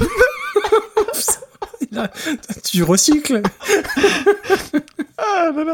Bah baisse de régime et euh, elle est à plein régime. euh, voilà, ça ça passe. Rimrich. ah bah complètement. Euh, bon bah bref, enfin bref, t'as raison. hein, les arrangements sont grossiers, euh, les chœurs sont sont affligeants, la production est laide pour l'époque. Il y a la coupure hyper abrupte, j'avais noté aussi. Alors, elle existe dans la version de 7 minutes. euh, je vous déconseille fortement de vous y mettre parce que ça. Il y a des gens qui font des AVC à cause de ça. hein, donc, euh, prenons les choses au sérieux. On parlait du cancer du sein. Méfiez-vous. Les AVC, ça arrive aussi. Alors, c'est. euh, comment dire? C'est pas assez nul pour être un worst 5. Clairement Non, pas. Non, non. Mais, euh, mais c'est nanar quand même. Et euh, alors, j'avais envie de dire. Qui est-ce qui nous l'a proposé cette chanson? Euh, Jean-Claude Dardeville. D'accord. Alors, Jean-Claude Dardeville, j'avais envie de, de te faire une, une citation. Citation de Marcel Proust dans À la recherche du temps perdu. Oula. C'est pas rien quand même. Il y a une chose plus difficile que de s'astreindre à un régime, c'est de ne pas l'imposer aux autres. Ah, bah écoute, c'est une très Voilà. c'est très belle en plus, elle en plus, elle est tout à fait à propos. Mais oui, carrément. Et ça, c'est beau. Voilà. Il dit pas Proust à quelle place faut la mettre non, ça nous aiderait beaucoup. Bon, je suis désolé, hein, mais euh, en plus, j'ai un défaut. J'ai vraiment un immense, un immense défaut, et ça fait juste trois épisodes qu'on s'en rend compte. C'est que, en fait, il y, a des- il y a des blagues, quand je les vois écrites, je suis incapable de les dire tellement je trouve ça Ouais, idiot. C'est ça qui est génial. Et, et là, ça me tue, moi. C'est, ça me tue. Bah, tu vois, le, le coup de, Catherine Lara, c'était exactement ça. C'est... Bref, pardon. Écoute, euh, euh, je vois Sylvie Vartan. On est euh, à la 189e place, hein, donc. euh, Ouais, ça va par là, ça va par On est on est d'accord. Allez, tout suivi. Elle était au Sylvie, elle est au-dessus de Joule. Euh, C'est, trop beau, ça. Elle est où, Sylvie Vartan? Oh, sud de Joule. Ah, bah, c'est très bien pour placer Régine. euh, ouais, et ben. Fantastique. Il y a un truc, non, je, je trouve que la, la Sweet Dreams, enfin, déprime un, un, un truc en plus par rapport à, à Régine. Euh, oui. Je sais pas quoi, hein, mais il y a, y a cette petite touche de magie, peut-être parce que je la connaissais pas aussi. Eh ben, j'ai la même chose avec Attack Attack, qui remonte trop à mon goût et on a fini par l'oublier Attack Attack, alors, Eh que- alors que met c'est un- si quand même un jalon hein, assez incroyable. de I Kissed a Girl. Une très belle 188e place. On va continuer avec euh, la chanson Going Blind, à l'origine de Kiss en 1974, repris par les Melvins en 1993.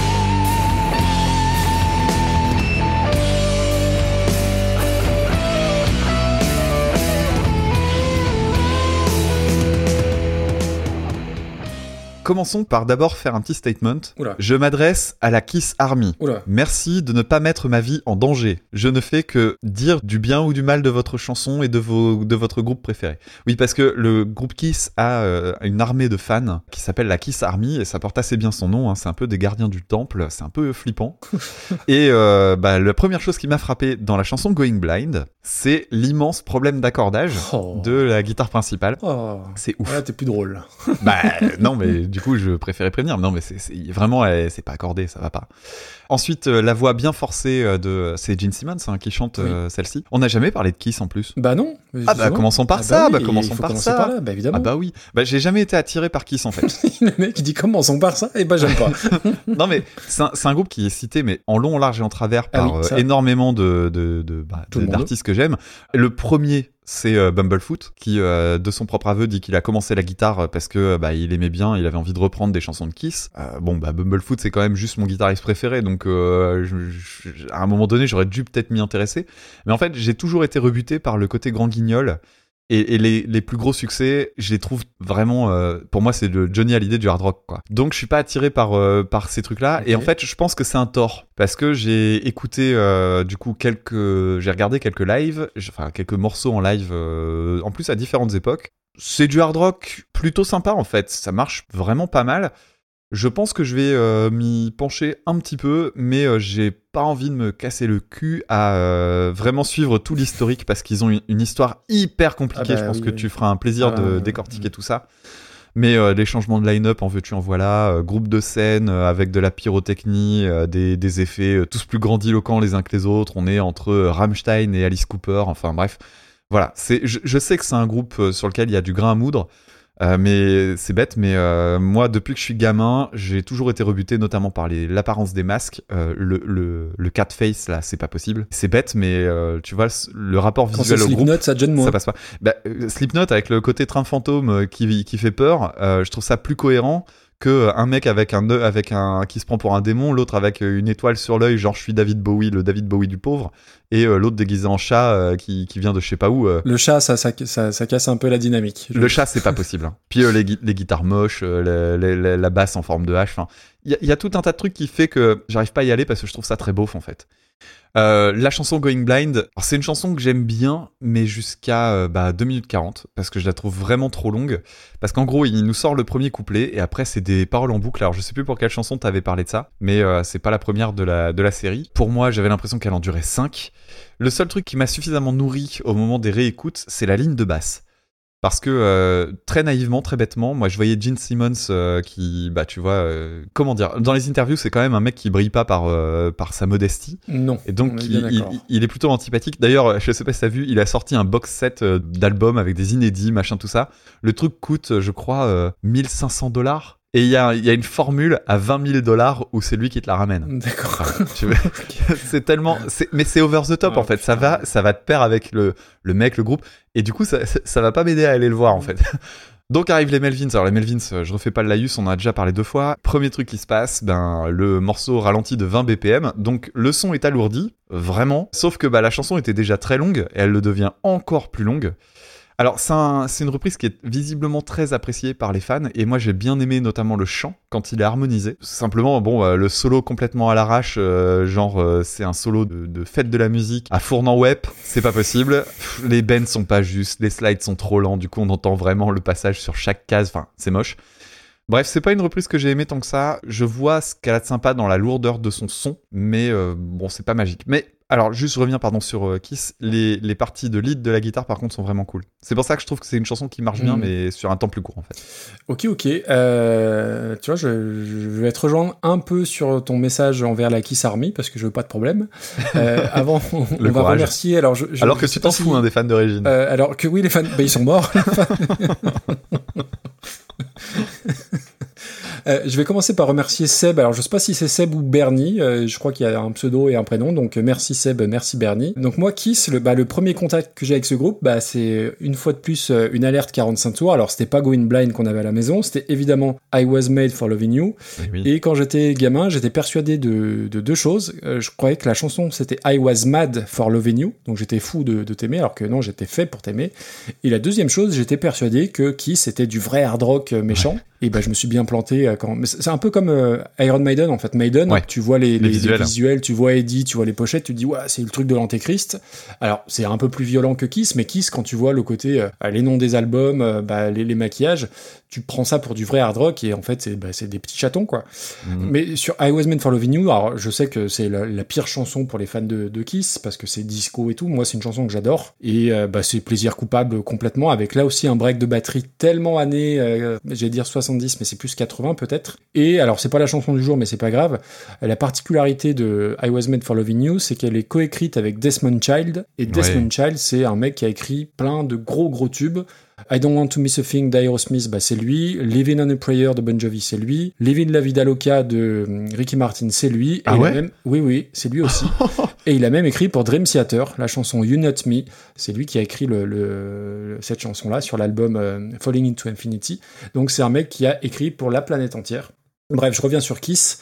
Quand au lycée, bah, tu, tu creuses les, les pionniers, bah, forcément tu t'as- tu t'intéresses à Kiss. Et je m'étais fait offrir pour mon anniversaire la, la cassette du best-of, qui s'appelait pas le best-of, mais le Greatest Kiss, forcément. Ah. Et bah, j'avais pas accroché plus que ça. J'avais écouté deux, trois autres albums et j'avais toujours cet écalage entre la, la musique qui, en, en fonction des noms des, des, des chansons ou des albums, bah, paraît très méchante et très agressive sur le papier. Et au final, euh, c'est de la musique assez plan-plan. Alors, il y avait un bon indice avec le maquillage du chat, hein, du batteur. Et puis, kiss, ça veut dire bisous. Donc, ça peut pas être, euh, ça peut pas être très très violent. Aussi, ouais. Alors après, j'ai pas écouté toute leur discographie, mais j'ai longtemps cru, et j'en suis encore un petit peu persuadé, que c'est un des groupes parmi les plus surcotés. Et en plus, il y a, tu en as parlé, cette dimension grand guignolesque euh, marketing mégalo, qui ferait passer Lars Ulrich pour l'abbé Pierre, de ce point de vue. Ouais. Parce qu'au rayon des délires mégalos, il y a des comics, et il y avait des projets de parcs d'attractions. Euh, les quatre membres ont sorti jeux, leurs il y a eu quatre des jeux albums. vidéo, je crois. Pardon? Il y a eu des jeux vidéo, je oui, crois. oui, oui.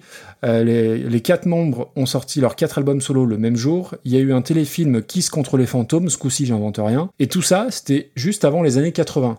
Après, il y a effectivement eu euh, jeux vidéo, euh, une armée de, de livres, de BD, etc. Encore des gens qui battent Charles Aznavour au rayon du nombre de tournées d'adieu, d'adieu, pardon. Mais comme tu l'as dit, ils sont cités comme influence par littéralement toute la scène métal, toute la scène rock, euh, une partie de la scène grunge. Pourquoi? Alors je pense qu'ils sont arrivés à un moment où, où ils ont occupé l'espace en fait, et puis c'était relativement euh, nouveau euh, d'avoir ce côté chant à plusieurs avec des maquillages, je sais pas, j'ai pas d'explication. Il y a quelques chansons que j'aime bien, mais globalement, je, puis j'ai un problème avec la mégalomanie de Gene Simmons entre autres. Euh, J'en viens à la chanson Going Blind que j'avais dû entendre à l'époque, euh, qui serait la première balade du groupe. Bon, la production sur la batterie, elle, elle fait mal. Clairement, euh, ça a très très très vieilli. Ce qu'on peut pas enlever, c'est que ça chante. C'est un groupe à plusieurs chanteurs, hein, il, faut, il faut le redire. Ça pourrait presque être un morceau qui est dans une playlist de vieux trucs que j'écoute régulièrement. Ça m'en ferait presque réviser mon jugement euh, sur qui. Si, je, je suis un peu comme toi, il faut peut-être que je me repenche un peu sur, euh, sur ce qu'ils ont fait, mais après, il y a beaucoup, beaucoup de choses. Alors après, euh, tu en as pas parlé parce que t'as peut-être pas, pas fait attention, mais il y a certaines paroles dans le texte qui sont au mieux ambiguës. Euh, Little lady, can't you see? You're so young and so much different than me. I'm uh, 93, you're 16. Voilà, je sais pas s'il faut y voir euh, une image ou, ou clairement un truc, euh, un truc très moyen. Ouais, je penche sur le mauvais goût. Oui, oui, je pense aussi, ça, ça leur ressemble. Les Melvins, donc, euh, bah oui, on en a déjà parlé une ou deux fois, groupe culte de la scène metal rock grunge stoner américaine proche de Nirvana et compagnie. Le souci que j'ai avec Melvins, c'est le problème du chant. Et donc Going Blind, c'est sur l'album Houdini, qui est peut-être finalement le bon album pour découvrir le groupe, parce que c'est le mieux, je trouve que c'est le mieux, le plus accessible et le mieux produit. Je crois qu'il est mixé par Garth Qui a mixé pas mal d'albums de Rage Against the Machine, de Red Hot Chili Peppers, entre autres. Et je crois que c'était la première fois qu'ils avaient un grand nom à ce poste-là. Et je trouve qu'au niveau du son, ça change la donne. Et moi, j'aime beaucoup la reprise. Alors musicalement, ça joue, euh, c'est mieux produit évidemment que la version de, de Kiss. Même le chant est plutôt en place, même le, le chant harmonisé, tu en as parlé, je trouve que c'est plutôt plutôt cohérent, ce dont j'avais très très peur. Et puis euh, bah voilà, c'est plus lent, c'est plus lourd, c'est quasi doom, c'est pas radicalement différent euh, de, de, de- comment dire de euh, tu reconnais l'original, mais c'est plus crasseux, ils sont très forts parce qu'ils arrivent à rendre hommage à Black Sabbath en reprenant du Kiss. Ouais, donc complètement. moi j'ai pensé à ça, mais direct. Euh, si, si tu sais pas que c'est une reprise, ça passe clairement pour une compo. Ça a l'air d'être entre guillemets euh, au goût du jour en 94, je, je crois. Euh, et ça c'est toujours un bon signe. Le riff principal il est basique, mais il est super efficace. Euh, Il y a un son qui est très 90s, qui est très marqué, et je pense qu'il y avait des promos sur les cymbales parce qu'il en met partout le cochon. Euh, le solo, moi, je- j'aime bien. Voilà, j'ai noté minimum syndical, mais ça s'inscrit dans l'esprit de, de- de lenteur et de lourdeur. Vraiment, c'est un morceau que j'aime bien. Moi, j'aurais, alors je mets pas de flèche, mais j'aurais mis flèche flèche vers le haut. Vraiment, c'est un morceau que j'aime bien. Ah, flèche, flèche, c'est beaucoup. Ah Hein. oui, oui, flèche flèche haut. Ah, pour moi, c'est du milieu. hein. Euh, tu vois, euh, je sais plus alors quelles autres chansons de des Melvins on a on a classé, mais pour moi, Euh, j'ai- bah, c'était les reprises de Fantomas. Euh, bah non, c'était. euh, non, non, c'était. Attends, attends, il y en avait deux, non Je sais plus. Non, non, on avait. En fait, on a parlé d'eux parce que Fantomas et on a classé une reprise par Dog Fashion Disco. Ah oui, c'est ça. Et ben pour moi, c'est au-dessus de tout ça. Alors, déjà, faut retrouver Dog Fashion Disco. Oui, oui. Elle est 63ème. hein. C'était une reprise d'Anaconda. Alors, c'était pas eux qui reprenaient, hein, du coup, c'était euh, Oui, oui, c'était oui, oui, une reprise de leur part. Ah, pas beaucoup plus haut, hein, franchement. Ouais, non, non, non, non, non.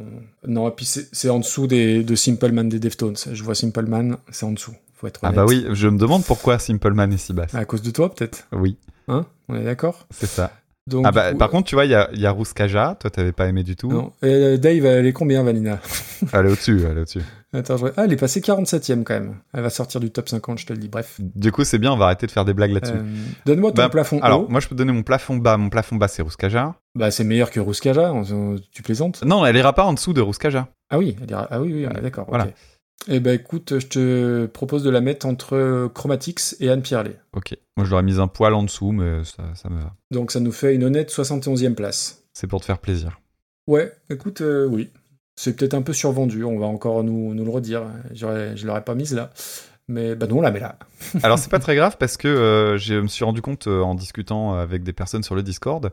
Euh, je sais plus, je crois que c'est, je crois que c'est un célèbre inconnu qui fait ça. Non, euh, Chini peut-être? C'est Chini. Chini refait son classement. Ouais. Ouais, c'est ça. Chini fait son classement. Donc, euh, on a au moins un auditeur qui est en train de refaire le classement, euh, son propre classement. Donc, si vous êtes en désaccord avec nous, faites votre classement et puis venez nous en parler. Ça peut être très rigolo. Et puis logiquement, vous êtes normalement pas d'accord avec nous parce que. Ouais, c'est impossible. que, voilà. C'est impossible vu le. on approche les 200 titres. Il y a forcément un moment donné vous avez dit, mais qu'est-ce qu'ils sont cons ces deux-là Ouais, puis euh, des fois, je suis pas d'accord avec moi-même. euh, Je suis en scission avec moi-même. ouais, c'est ça. Bon, on attaque le dur du dur.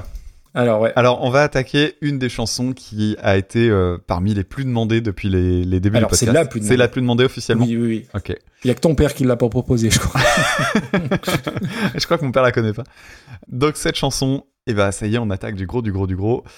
On va parler de la chanson Hurt de Nine Inch Nails en 1994, reprise par Johnny Cash en 2002.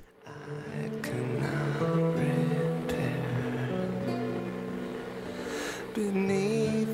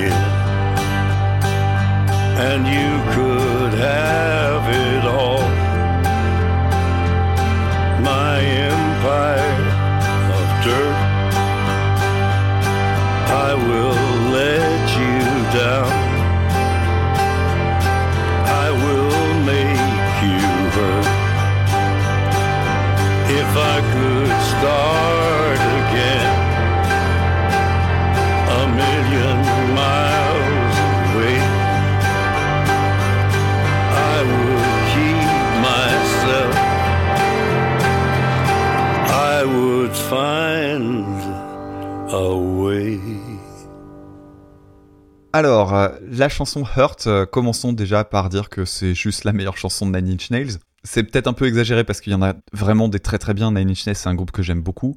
Euh, mais je crois vraiment que si je devais sauver qu'une seule chanson de- du groupe, je pense que je garderais celle-ci. Je sais pas trop par où commencer. Elle est tirée de The. Downward Spiral, sur lequel on trouve aussi la première chanson que j'ai entendue de Nine Inch Nails de ma vie, qui était March of the Pigs. Et euh, avec du recul aujourd'hui, je me rends compte de pourquoi ça m'avait plu. Cette chanson euh, March of the Pigs, pour celles et ceux qui la connaîtraient pas, c'est un morceau hyper agressif, euh, très punk, très crade, prise de son direct de la batterie, euh, enfin vraiment euh, limite micro d'ambiance et tout ça. Et puis euh, quand arrive le refrain, c'est un- une mélodie toute naïve au piano et tout se calme. Hmm. Et ça repart complètement en vrille. Et en fait, avec du recul, je me dis juste, bah, ça fait partie de toutes ces chansons décalées, bancales, qui sont devenues après euh, les, les- les trucs que j'aimais. Et donc c'est mon premier rapport avec euh, Nine Inch Nails. Et euh, quand sur le même album, bah, tu te prends dans la tronche euh, Hurt, ça, ça fait tout drôle. Il y a plusieurs choses que je trouve euh, intéressantes dans cette chanson-là, mais à mon sens, c'est le top du top de la chanson dépressive. Il y en a beaucoup, hein, des chansons qu'on pourrait faire Oui. euh, Mm. top du top des chansons dépressives. euh, Il y, en- il y en a plein chez Radiohead notamment, mais celle-là, elle semble difficile à dépasser. Alors le sujet, c'est c'est celui de la drogue, donc c'est bien de connaître un petit peu le, le passif de Trent Reznor sur la question, mais bon, je m'étalerai pas là-dessus. Par contre, il y a, y a plein de détails dans cette chanson qui lui donnent une identité de dingue et ça commence par euh, des faux défauts qu'on entend dans l'oreille gauche. Il y a le son qui décroche un petit peu comme si... Ah bah euh. Réglez pas votre poste. hein. Ouais, voilà, et, et- mais je, je, je m'en souvenais plus, et du coup, je me suis dit, mais il y, a un- il y a un truc, et en fait, non, bah non, c'est vraiment ça. Et en fait, comme c'est que dans l'oreille gauche, je me demandais si c'était mes, mes écouteurs qui merdaient. La voix de Trent Reznor est, est juste dingue. Il a, ce mec-là a une voix incroyable. hein. Il, a une, il a une voix superbe. Alors, c'est déjà un très bon compositeur, il a fait plein de trucs depuis. Euh, Il avait euh, travaillé euh, sur la BO du film euh, sur Facebook, là. Social Network. Social Network, ouais. C'est vrai qu'il fait beaucoup de BO dernièrement.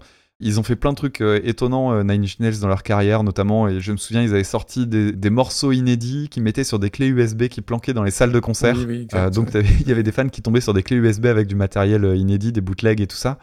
Enfin, c'est vraiment un, un- un groupe intéressant sur lequel il y a sans doute beaucoup, beaucoup de choses à dire. Alors, moi, je connais. Les albums que j'aime bien, je les connais à fond, mais euh, je crois que j'ai loupé euh, tout ce qu'ils ont fait ces dix dernières années. Ils ont tendance à ressortir des trucs assez régulièrement, mais c'est un, groupe que j'aime bien. Et la chanson Hurt, euh, bah, c'est un bijou, quoi. C'est un bijou. cette mélodie avec cet accord dissonant, c'est superbe. Il y a, les paroles sont déchirantes. Il a la fameuse phrase, la, And everyone I know uh, goes away in the end. Quand elle arrive, c'est déchirant. La fin du titre avec la prod qui s'ouvre. Alors, je sais pas comment le définir ça, mais tout est euh, super étouffant, un peu crade. On sent que c'est pesant. Et à la fin, la prod ça- se devient propre. Le temps de quelques mesures, lui avec son chant euh, qui devient plus clair notamment, c'est hyper beau. Le If I could start again, I would keep myself, I would find a way, la, la dernière phrase, euh, ça pourrait parler à n'importe qui, vraiment sans problème, et pas uniquement la question de la drogue. Et euh, bah arrive cette, cette espèce de fin apocalyptique avec ces euh, trois notes hyper dures. C'est un voyage cette chanson, et c'est pas le voyage le plus facile. Mhm. Et la chanson de Johnny Cash, on, on avait parlé de lui ou pas? Non, je crois pas. Non, pas encore? Non, non. Ah mais oui, alors je sais pourquoi j'en avais parlé. J'ai passé du Johnny Cash dans un épisode que j'ai fait sur l'apocalypse sans musique. Ah oui. Que j'avais fait pour euh, le podcast qui s'appelle Au large biblique. Donc euh, un épisode où je parlais des différents artistes qui ont traité la question de l'apocalypse euh, en, en musique. Et donc Johnny Cash, qui était un, un, un fervent croyant, avait fait une chanson dans laquelle il, il citait des passages de la Bible en rapport à ça. Johnny Cash, c'est un mec qui a une vie extrêmement compliquée. Alors, il y a un film avec Joaquin Phoenix, euh, Walk the Line, que j'ai jamais vu, qui apparemment est très bien. Alors, c'est euh, visiblement un peu romancé, mais euh, moi, je connais ni vraiment la vie de Johnny Cash. J'ai commencé à lire l'article Wikipédia hier, et j'ai eu trop de mal à retenir tout ce qui Ah, se passait. oui, oui, il y a du taf. Bah, hein. D'abord parce que c'est un, monsieur qui a commencé sa carrière très jeune et qui a une carrière, euh, bah voilà, faite de haut, de bas, euh, de, de, de Drogue, plein alcool, de rencontres. oui, oui, oui. Et voilà, il y a tout. Alors, il a eu une période de, de drogue euh, et d'accoutumance euh, quand il est dans les années 60, entre 60 et 68, je crois, quelque chose comme ça. Ce qui fait que ça peut être assez logique de le voir euh, s'attaquer à un morceau comme celui-là. Et euh, bon, bah voilà, moi je connais en gros ses plus gros succès. C'est un grand nom de la musique américaine. c'est un mec qui a fait de la télé. Enfin. c'est une institution. Oui. D'ailleurs, j'ai même appris que les uniformes, une partie des uniformes de l'armée américaine, je sais plus de quel corps, sont noirs, on les appelle les, euh, les Johnny Black ou Black Johnny, je sais plus quoi. Et c'est en référence en fait à Johnny Cash. Euh, Enfin bref, donc vie tumultueuse, euh, drogue dans les années 60, sevrage, retour avec la religion à fond. Et d'ailleurs, la religion, elle a une importance dans sa reprise parce qu'il change une phrase. Il y a une, phrase qui est dite par Trent Reznor qui dit I wear this crown of Eh shit. oui, il a- oui. Et lui, il la transforme en I wear this crown of thorns, qui veut dire donc je porte cette couronne d'épines, référence directe à- au personnage de Jésus-Christ. Donc, euh, bah voilà, il y a ce truc-là. Et ce que je trouve intéressant, c'est qu'il y a une neutralisation de l'instrumental, puisque lui, en fait, va jouer avec deux guitares qui sont en accord, mais ultra basiques. Donc, il retire, en fait, tout l'aspect dissonance, l'aspect grinçant, l'aspect euh, poisseux Ouais. euh, de, la, de la chanson de, de Reznor. Il y ajoute un piano, ça change tout. Et euh, pour la petite histoire, en fait, moi, la première fois que j'ai écouté cette chanson, c'était il y a très longtemps. Alors, elle date de 2003, c'est ça? Et j'ai dû la découvrir vers euh, 2006, 2005, par là. Et en fait, je voyais tout le monde s'extasier sur cette chanson et je ne comprenais pas pourquoi. Et vraiment, j'étais, bah, d'abord, j'étais absorbé par la chanson euh, version de Nine Inch Nails. Et vraiment, je passais à côté, mais à 200%. Je me disais, mais je ne comprends pas pourquoi vous aimez cette chanson. Elle perd tout le sel de la version de Nine Inch Nails, qui était basée pour moi sur les dissonances. Je comprenais le côté, euh, ah ouais, c'est un, monsieur plus vieux, etc. C'est surprenant que Johnny Cash reprenne du Nine Inch Nails. Alors en fait, on va en parler après, mais euh, compte tenu de la discographie et des derniers albums de sa carrière, c'est pas si étonnant que ça. Mais j'étais passé à côté. Et là, aujourd'hui, je la redécouvre à 35 ans, et ça fait toute la différence. Eh oui, souvent. Et là, c'est con parce que euh, je pense que il sera impossible de comprendre le classement qu'on va proposer parce que a priori, on va être assez d'accord pour cette chanson-là si on n'est pas en dessous d'un certain âge parce que c'est vraiment une chanson qui change tout quand on, bah déjà quand on voit le clip. Alors je sais pas si tu l'as regardé, t'as pas la culture du clip, Ah bah mais, évidemment. mais le clip est indissociable de la chanson. Tu me coupes si tu veux parce que du coup, je vais dire beaucoup non, de choses, non, mais. euh, Pas de souci. Donc à- la fin de sa carrière, euh, Johnny Cash, bon, il a eu des hauts et des bas, et, et en fait, dans les, dans les derniers instants euh, de, de sa vie, il a, il a enchaîné sur plusieurs albums qui sont des albums de reprise qui sont produits par Rick Rubin. Donc Rick Rubin hein, qui a produit euh, beaucoup de groupes de métal. Et en fait, il, il a, il a voulu faire cette chanson. Alors je sais plus, ça tu sauras peut-être mieux que moi, si c'est lui qui a voulu faire la chanson de Nine Inch Nails, si c'est Rick Rubin qui l'a proposé, je sais plus. C'est Rick Rubin ouais, qui l'a qui l'a poussé. Ouais. Et donc il a, il a, il a fait cette version-là. Et il y a eu un clip. Et en fait, le clip change tout. Parce qu'il permet de comprendre euh, justement toute la charge émotionnelle du morceau. À ce moment-là, Johnny Cash sait qu'il est euh, mourant. Il a, un- alors je sais plus quel est le type de maladie, c'est un truc neurodégénératif. Donc il sait que ses jours sont comptés, c'est un vieux monsieur. Et en fait, le clip est filmé en février. Et il est filmé chez lui. Le réalisateur, quand il s'est pointé, il avait pas d'idée en tête d'un clip précis. Il est simplement allé filmer Johnny Cash pour faire un truc en, mode on verra bien ce qu'il y a. Quand il arrive dans la maison, on imagine, hein, c'est les espèces d'énormes maisons, maisons à l'américaine en plus de stars. euh, voilà. euh, en plus, c'est pas un redneck, mais c'est un mec qui a culture country, Oui, donc on peut imaginer le côté euh, un peu euh, voilà profusant euh, qui- qu'il a dans sa- C'est pas très pièce. épuré au niveau de la déco. quoi. ouais, c'est clair. Et en fait, le mec est arrivé et il s'est dit bah on va faire, on va débarrasser un petit peu et puis on va faire le clip. Et en fait, il s'est rendu compte que le clip serait plus intéressant s'il gardait tout. Il a juste demandé à Johnny Cash de s'installer dans un coin avec sa guitare et c'est vrai, il est assis sur une chaise au bas des escaliers. Il y a, d'autres plans où on le voit devant une, une grande table, mais qui est oui, oui. bourré de trucs. Et en fait, tout est important. C'est-à-dire que quand on regarde autour, on voit des cadres avec. euh, alors en plus, il y a des inserts, des plans euh, vraiment filmés de près où on voit des cadres de lui, euh, de sa famille, etc. Et en fait, c'est hyper touchant parce qu'on voit juste un vieux monsieur chez lui. Et là, le côté euh, grande star, on s'en fout. C'est juste un mec qui arrive à la fin de sa vie et tu vois autour de lui tous ses souvenirs. Et là, bah, c'est bête, mais ça, moi, j'étais pas capable de véritablement en profiter quand j'avais cet âge-là. Et aujourd'hui, Oui. bah, c'est c'est bête, mais je grandis. Sur- surtout, il y a June Carter, il y a sa femme. Oui, bah, j'allais y venir. Ah, pardon. Donc, euh, donc ouais, je suis quelqu'un qui a pas peur de mourir, mais qui a peur de vieillir. Et quand je regarde des, des personnes euh, bah, un peu âgées, etc., comme ça, ça m'émeut assez vite. Et arrive bah, June Carter, hein, tu l'as dit, sa femme, qui est dans les escaliers. Et euh, le réalisateur du clip, en fait, c'était pas prévu qu'elle euh, qu'elle descende. Elle vient voir Johnny Cash jouer. Et là, il y a un plan. euh, le réalisateur lui a dit bah, finalement, est-ce que ça vous, ça vous dérangerait pas que je vous filme voilà, et que je vous garde? Et en fait, quand il le filme, je crois qu'aucune actrice au monde ne peut avoir un regard aussi triste et aussi touchant que elle qui regarde son mari. T'imagines tout ce qu'ils ont pu traverser dans leur vie. Ils savent qu'ils sont bah voilà au crépuscule de leur de leur vie. En plus, euh, ben, pour la vraiment c'est triste, mais euh, June euh, June Carter est morte euh, en mai, Et je lui, crois. peu de temps après, oui, quelques mois. Voilà, après. elle meurt trois mois après et euh, Johnny Cash meurt euh, en septembre ou en octobre, donc quatre mois après sa femme. Et en fait, quand on prend tout ça dans la tronche et qu'on les voit avec toute cette humanité, ça arrache le ventre. Et en fait, les, les paroles, bah du coup, on y prête un petit peu plus attention et les paroles changent complètement de sens puisque d'une chanson sur la drogue, ça devient surtout une chanson sur, euh, sur la vieillesse et sur le rapport à la mort. Et euh, moi, je trouve ça hyper beau. Alors, il y a, y a quand même un truc qui me surprend dans cette chanson, c'est qu'il y, a euh, y a un défaut dans la production. Alors, il y, a y a du débat sur est-ce que c'est fait exprès, est-ce que c'est pas fait exprès. Mais dans le dernier couplet, il y a une saturation qui arrive au moment où lui il chante en montant, en donnant un peu plus de volume. Je pense que c'est un défaut de prod. Je pense que c'est une mauvaise prise de son et qu'ils ont décidé de la garder parce que c'était de loin la, la- le meilleur chant qu'il ait pu proposer à ce moment-là. Parce que faut savoir, il les enchaînait hein, les enregistrements à ce moment-là parce Ouais, qu'il ouais. savait qu'il allait mourir. Bien sûr. Il y a eu deux albums qui sont sortis après à titre posthume. Et donc, je pense qu'ils les ont enchaînés et que celle-là était tellement réussie qu'ils ont gardé la prise. Mais il y a un énorme défaut de saturation dedans. Je, je suis assez, je suis vraiment bouleversé par cette chanson-là. Eh bien, pour la première fois, tu as un cœur, Damien. Mais ouais. Bon, bah, dis donc, ça va être compliqué de d'en- d'enchaîner. Alors, euh, dans, dans les gens qui nous envoyé Hurt, il y a dernièrement, il y a, il y a Misha, il y a Stan d'Expédition, et vous êtes certainement très nombreuses et nombreux à nous l'avoir envoyé. On est désolé si on cite pas tout le monde, mais voilà, euh, ça fait partie des, des, des morceaux euh, intemporels et qu'on devait traiter. Et bah voilà, ça tombe dans cet épisode, ça aurait pu tomber sur un autre. Elle tombe dans cet épisode, tant mieux. Moi, je vais revenir sur Nine Inch Nails parce que je suis pas du tout d'accord avec plein de choses que, que tu as dit. C'est vrai?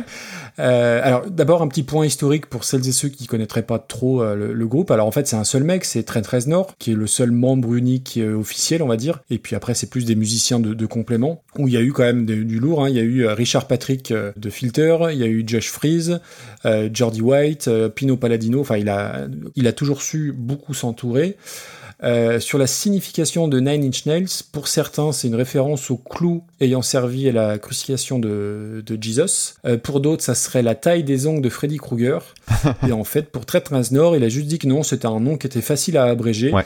Et qui avait pas forcément besoin d'y chercher un sens littéral, donc j'aime bien cette explication, euh, cette absence d'explication en l'occurrence. Alors, groupe euh, cultissime et très important des années 90, donc tout le monde s'attend, entre guillemets, à ceux qui me connaissent, à ce que j'aime Nine Inch Nails, bah en fait pas trop, pas franchement. Et moi, ça m'étonne pas trop. En fait. Bah parce que toi tu me connais bien. Non, je sais pas, mais euh, ça me surprend pas. Bah, en, en fait, alors c'est drôle, mais ça m'a ramené au lycée. Alors je vais tout à l'heure je parlais de Beck euh, au lycée et euh, mon un de mes alors il n'était pas dans ma chambre à l'internat, mais dans, il était à l'internat avec moi. Euh, donc je lui fais un coucou, Chrysostome. Euh, ses deux disques favoris au monde, c'était Enima de Tool et c'était The Downward Spiral de, de Nine Inch Nails. Et j'ai jamais compris en fait. J'ai jamais réussi à, à rentrer dedans. Je, je comprends la fascination de, que les gens ont pour cet album et pour cet artiste d'une manière générale. J'aurais peut-être un peu plus d'acquaintance avec l'album The Fragile, qui est peut-être Ouais. un peu plus accessible. hein. Ouais, je préfère celui-là moi aussi. Et après sur alors ce qu'il faut savoir aussi alors euh, sur euh, The Downward Spiral, putain, ça aussi c'est dur à dire, qu'en fait pour l'enregistrement Trent Reznor il a loué le manoir où Sharon Tate et d'autres personnes ont été assassinées en 69 et il a installé son studio d'enregistrement là-bas. Il l'a baptisé The Pig en référence au mot laissé avec le sang de Sharon Tate par les assassins sur la porte d'entrée. Donc ça situe un petit Hmm. peu le, le degré d'angoisse du disque. Donc c'est pas un disque à écouter si vous êtes dans la zone industrielle de, de Sochaux ou de Dunkerque, hein, clairement. Après voilà, moi j'ai- j'aime beaucoup l'homme. Alors après, euh, en plus là j'ai regardé, euh, si vous avez Netflix, il y a un épisode justement de Song Exploder où Trent Reznor raconte la jeunesse de, de cette chanson de Hurts. Ah merde. Et pour revenir à, Si à. Reznor, alors oui, il a notamment, je crois, eu un Oscar aussi pour euh, donc Social Network, tu en as parlé, et il a bossé, il a composé la musique du film de, alors je sais plus si c'est Disney Pixar, Soul, là, qui est tout à fait récent. Mhm. Et moi, je le préfère presque dans ses collaborations, en fait, Trent Reznor. Je sais pas si tu vois le documentaire et l'album Sound City avec, euh, enfin, de Dave Grohl. Ouais. Et il y a un morceau qui s'appelle Mantra, où il est au clavier, où Josh Homme est à la basse, et où euh, c'est Dave Grohl qui a la batterie et qui chante. C'est un morceau que j'adore. Et je, ne- je, je n'arrive pas à détester euh, Trent Reznor parce que je trouve c'est un gars qui a une intelligence mais suprême. Et en plus, il a dit un truc, il a dit que la mort de Freddie Mercury a été plus marquante que celle de John Lennon. Donc rien que pour ça, alors, il a tort, mais, mais rien que pour ça, rien que pour ça, je l'aime Il y a bien. un peu de provoque, ouais. Voilà. Et d'ailleurs, ils ont repris, Nine Inch Nails euh, ont repris une chanson de, de Queen euh, qui est dans notre liste, d'ailleurs, au petit passage. Voilà. Et on en vient à la chanson qui est la chanson qui termine l'album, si je dis pas de bêtises. Dam- Damien, tu me confirmes? Euh, je, je, je sais plus. Et en tout cas, elle termine chaque live de Nine Inch Nails. Et je crois que c'était le premier single euh, sorti de, de l'album, The Downward Spiral. Alors, c'est la chanson que je préfère du disque, ou celle que. Enfin, j'ai- j'aime pas tellement le disque, donc c'est pas très compliqué. Euh, après, ça n'arrive jamais que je me dise, tiens, si je m'écoutais Earth de Nine Inch Nails, non, ça ne m'arrive absolument jamais parce que c'est trop douloureux. Ça démarre au bout de 20 secondes après un bruit de bouilloire électrique qui aurait plus de réseau. Ouais, bah, il y a, y a un bruit non, c'est- vraiment, c'est vraiment ça. hein. Euh, après, la chanson, elle est intéressante parce que c'est une, entre guillemets, c'est une des rares respirations du disque, même si le texte est un poil étouffant. Et, Si peu. et je trouve que, hormis les, les, les, j'allais dire les bisouillages, ça c'était Kiss, non, les bidouillages, ça serait presque assez sobre comparativement au reste du disque parce que tu l'écoutes dans la foulée. Je trouve que le morceau prend une tournure et une couleur différente quand t'as le piano qui arrive. Alors après, on va peut-être me jeter des pierres, mais Trent Reznor n'est pas un très bon chanteur. Euh, tu parlais de sa voix, euh, moi je trouve pas qu'il... moi, j'adore. je- Oui, euh, il arrive à, à te mettre une ambiance, mais je trouve pas que ça soit un très bon chanteur. Mais c'est pas grave, en fait, tout, tout simplement.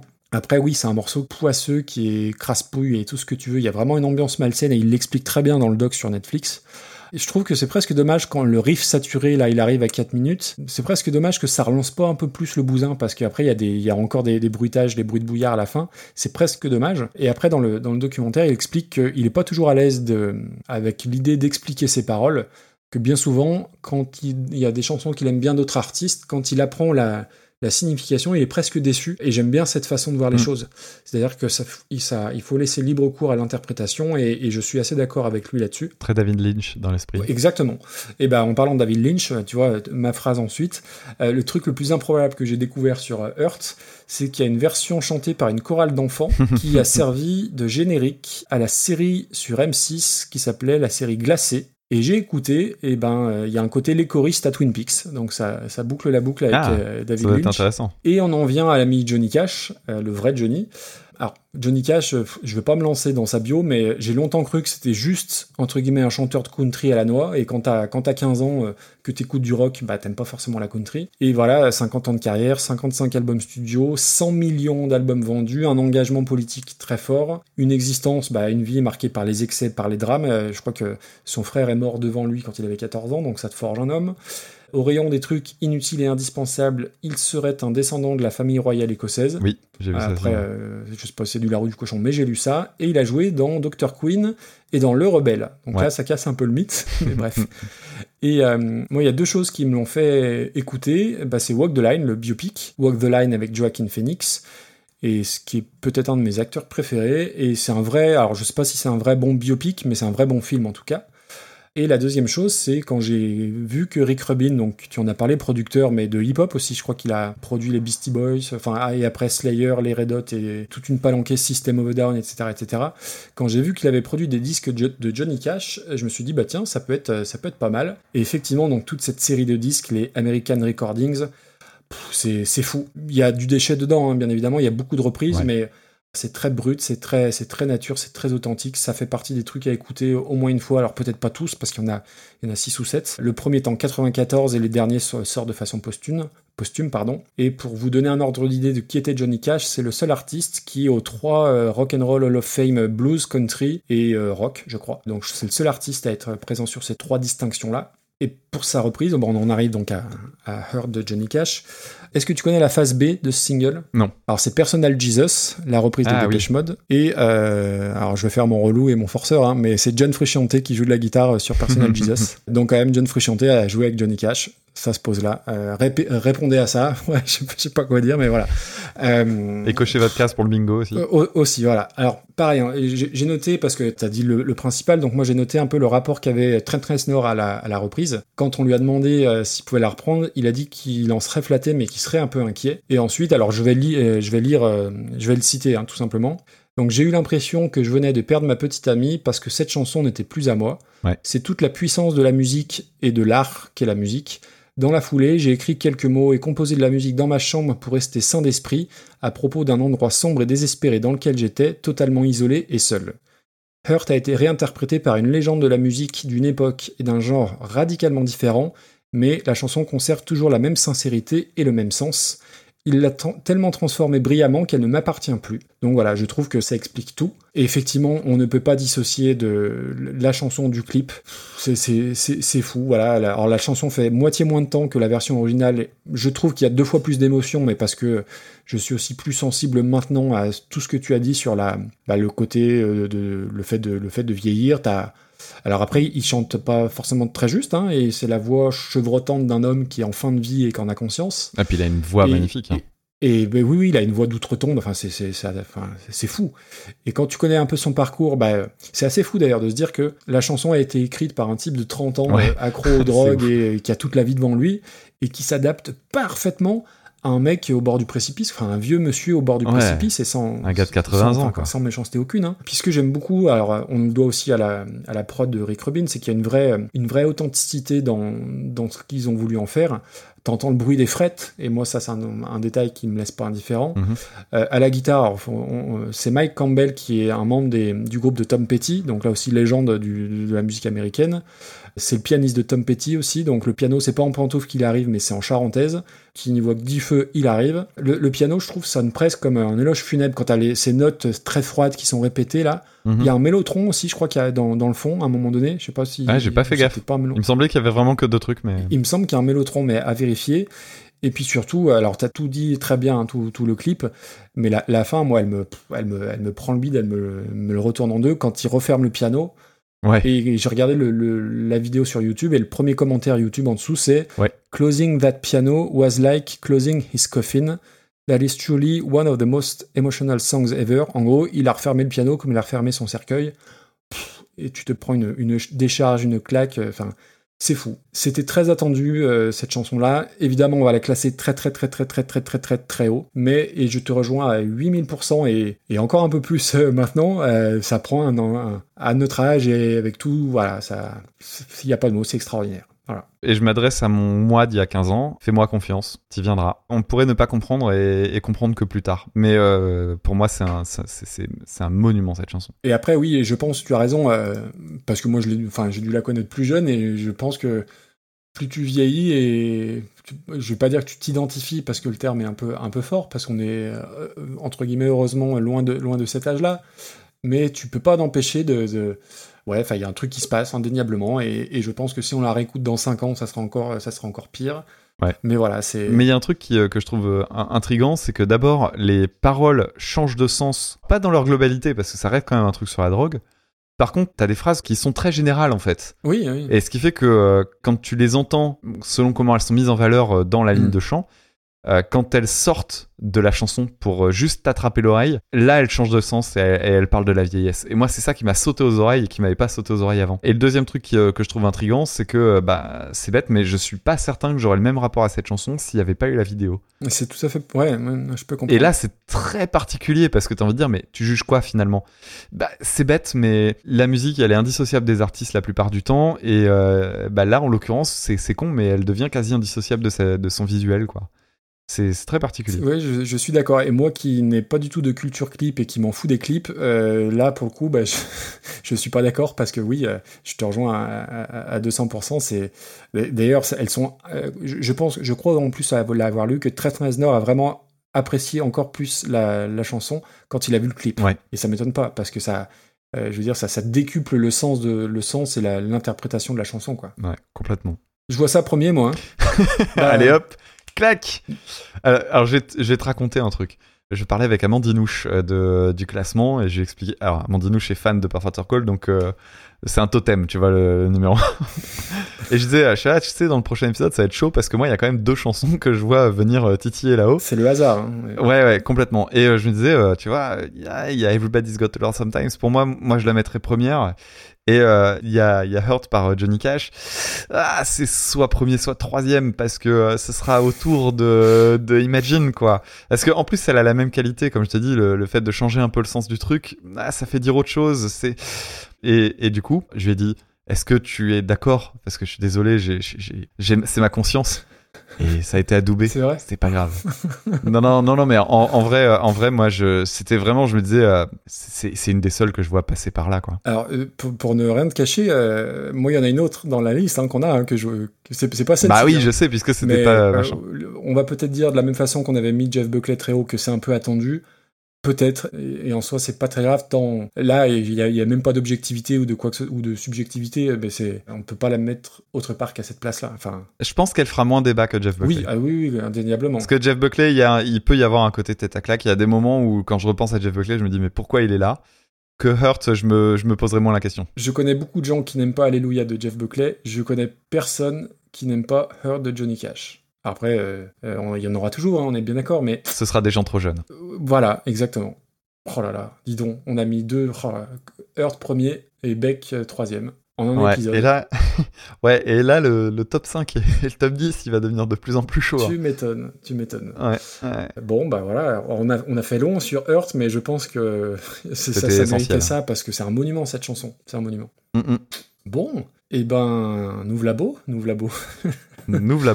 Qu'est-ce qu'on fait Euh, Alors- Il y a le, il y a le, le pins, euh, le pins auditeur, Tout à le fait. blind test. Le blind test. On commence et par puis ça notre sélection. Ok. Allez. Alors, il y a une nouveauté aujourd'hui pour le blind test, Mhm. puisque euh, donc je suis en vacances et j'ai piqué le piano du conservatoire. Alors, il pique les, les gâteaux de sa On copine, a un piano, il euh, pique le piano du conservatoire. En, en fait, on a, on a un piano euh, en, en prêt à, à l'école pour un atelier de chorale. Et, et en fait, bah, l'école est pas ultra safe. D'accord. on a des intrusions tous les quatre matins. Du coup, je me suis dit qu'il était bien plus prudent de l'amener chez moi. Et euh, je, bah voilà, je suis, je suis dans un endroit où je peux me permettre de, de, de l'installer. Donc j'ai un, j'ai un- un petit piano là comme ça. Excellent. Je ne sais pas jouer de piano. Je suis en train d'apprendre. Et donc, j'ai quand même essayé de préparer un truc pour le blind test. Je me suis sécurisé. hein. C'est- C'est-à-dire que je vais réussir avec un instrument que je maîtrise pas à faire un truc mieux, a priori, que le flûte-massaï. On va essayer en tout cas. Je vais augmenter le son. De toute façon, je m'en fous. Les voisins, je les connais pas. Je suis pas chez moi. Il est minuit 34, hein, faut le dire. Oui, c'est ça. C'est parti C'est parti. T'es prêt? T'es prêt, Je Maxime suis prêt. Allez. En plus, normalement, si vous l'avez capté, il y a une ref par rapport à un, épi- un morceau dont on a parlé aujourd'hui. Ah, c'est un bon indice.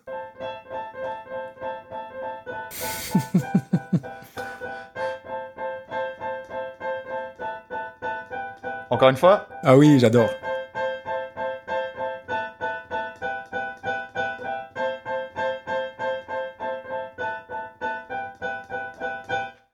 Voilà. J'avais, je faisais tout le reste dans ma tête. C'est vrai Ah Alors, oui. je sais pas faire, je sais pas faire la main gauche. Donc, j'ai Euh, pas fait la main gauche, mais. Quelle chanson, Voilà. quel album là aussi. Donc bon, je pense que c'est le, le- blind test le plus facile de l'histoire de Super Cover Battle. Ah bah, ça dépend parce que je Ah pense bah, enfin, qu'il oui, il peut aussi oui. y avoir beaucoup de monde qui se dit ah je connais ce truc là mais qui ne connaît pas la, le nom de la personne et là pour le coup euh, si tu connais pas euh, les, les, les mots ça va être difficile de le retrouver Et on demande l'artiste ou on demande le titre? Ah bah les deux hein, on Les deux. demande les ça, deux. non Très officiellement, on demande les deux. Parfait. Donc pour euh, répondre à la question, vous m'envoyez un mail à recoversionpodcast.gmail.com. Ça peut être en DM Twitter ou en DM Discord. Généralement, on fait le tirage au sort et on arrête les votes et les réponses sous 10 jours. Donc euh, voilà, essayez d'être le, le plus rapide possible. On fera un petit tirage au sort. Et celui ou celle qui gagne, eh bien, euh, choisira son morceau pour l'épisode 20, qui sera l'épisode d'août, Damien. ouais ouais ouais Voilà. ouais ouais, il y a- il y, aura pas d'arnaque on va bien faire un épisode en août Parfait. faudra juste qu'on traîne pas trop pour l'enregistrer mais euh, moi pour moi c'est bon Euh, il nous reste à définir bah, les neuf prochains auditeurs et auditrices qui verront un de leurs choix au programme. On attaque? Tout à fait donc on se retrouve dans quelques secondes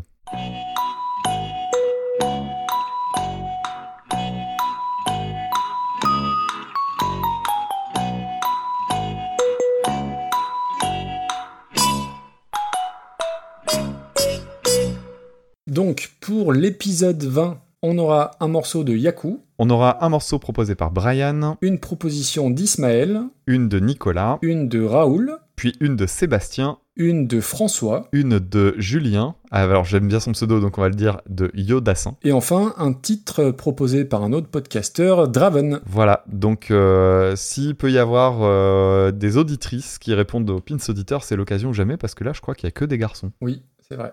Et c'est pas souvent. Bah oui, oui, oui, tu as raison. Et on- alors on l'a pas dit, mais on a classé 200 morceaux Et oui, dans Super Cover Battle. jubilé. 200 morceaux et donc on a parlé bah, de 400 chansons puisqu'on passe autant de temps sur l'original que, Bah ouais. que, que les reprises. Donc on a parlé de 400 chansons en 19 épisodes. C'est quand même pas rien. C'est ouf. Tout ça en Vache. un an et quelques semaines. C'est ça. Bah c'est beau. Euh, Qu'est-ce qu'il nous reste à voir Euh, Ton actualité, Damien? Alors, mon actualité, ça y est, ça y est, ça y est, ça y est. Euh, cet épisode sera donc euh, officiellement le- l'épisode 101, euh, mais il passe, mais il sortira avant l'épisode 100. Euh, donc, euh, j'ai enregistré aujourd'hui enfin mon épisode sur Stupéflip, donc il sortira incessamment sous peu. Euh, j'ai j'ai du boulot de montage euh, et de, bah, de nivelage de son parce que j'ai plein de sources différentes, donc ça va me demander un petit peu de temps.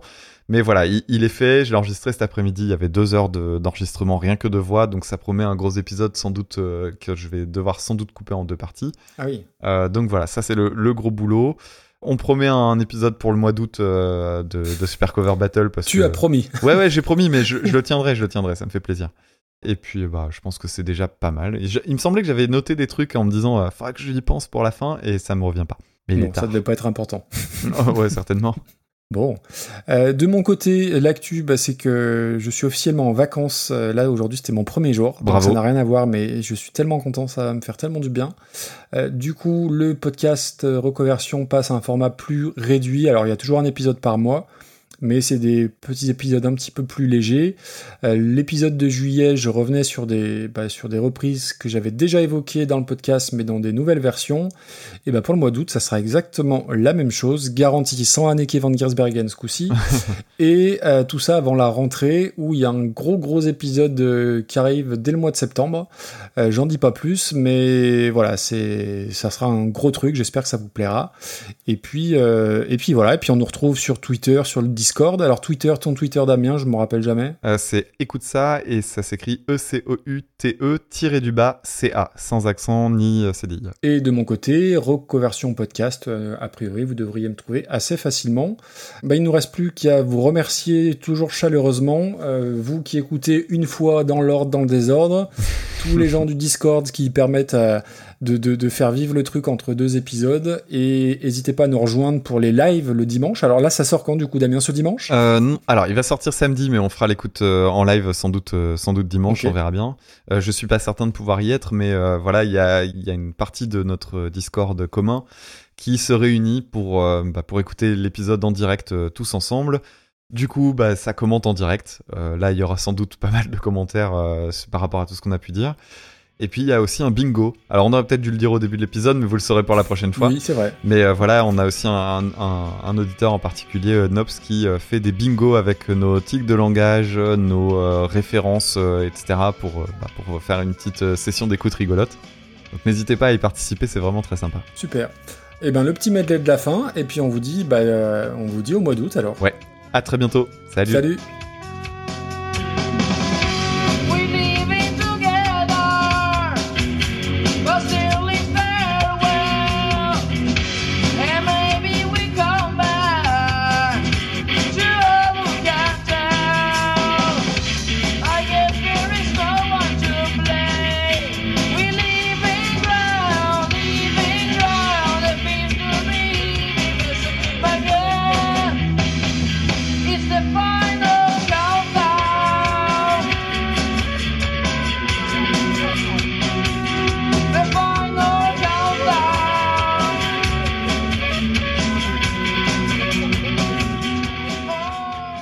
Ah donc, et t'as bossé quand même un truc pour ce soir? Bon, J'ai un truc tellement modeste que ça devrait Ouais. aller, ouais.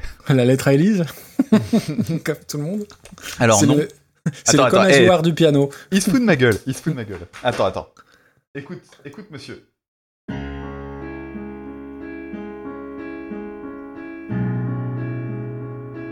Ah oui, c'est un truc qui est vachement connu ça, mais je sais pas comment le nom. Ah C'est pas là Ouais, ça. Beethoven Ah, c'est Beethoven. Bah, je savais que c'était un truc qui était super connu. Bah voilà, Beethoven, c'est un peu connu, donc ça marche. C'est bon. Ouais, et je sais utiliser mes deux mains pour ça.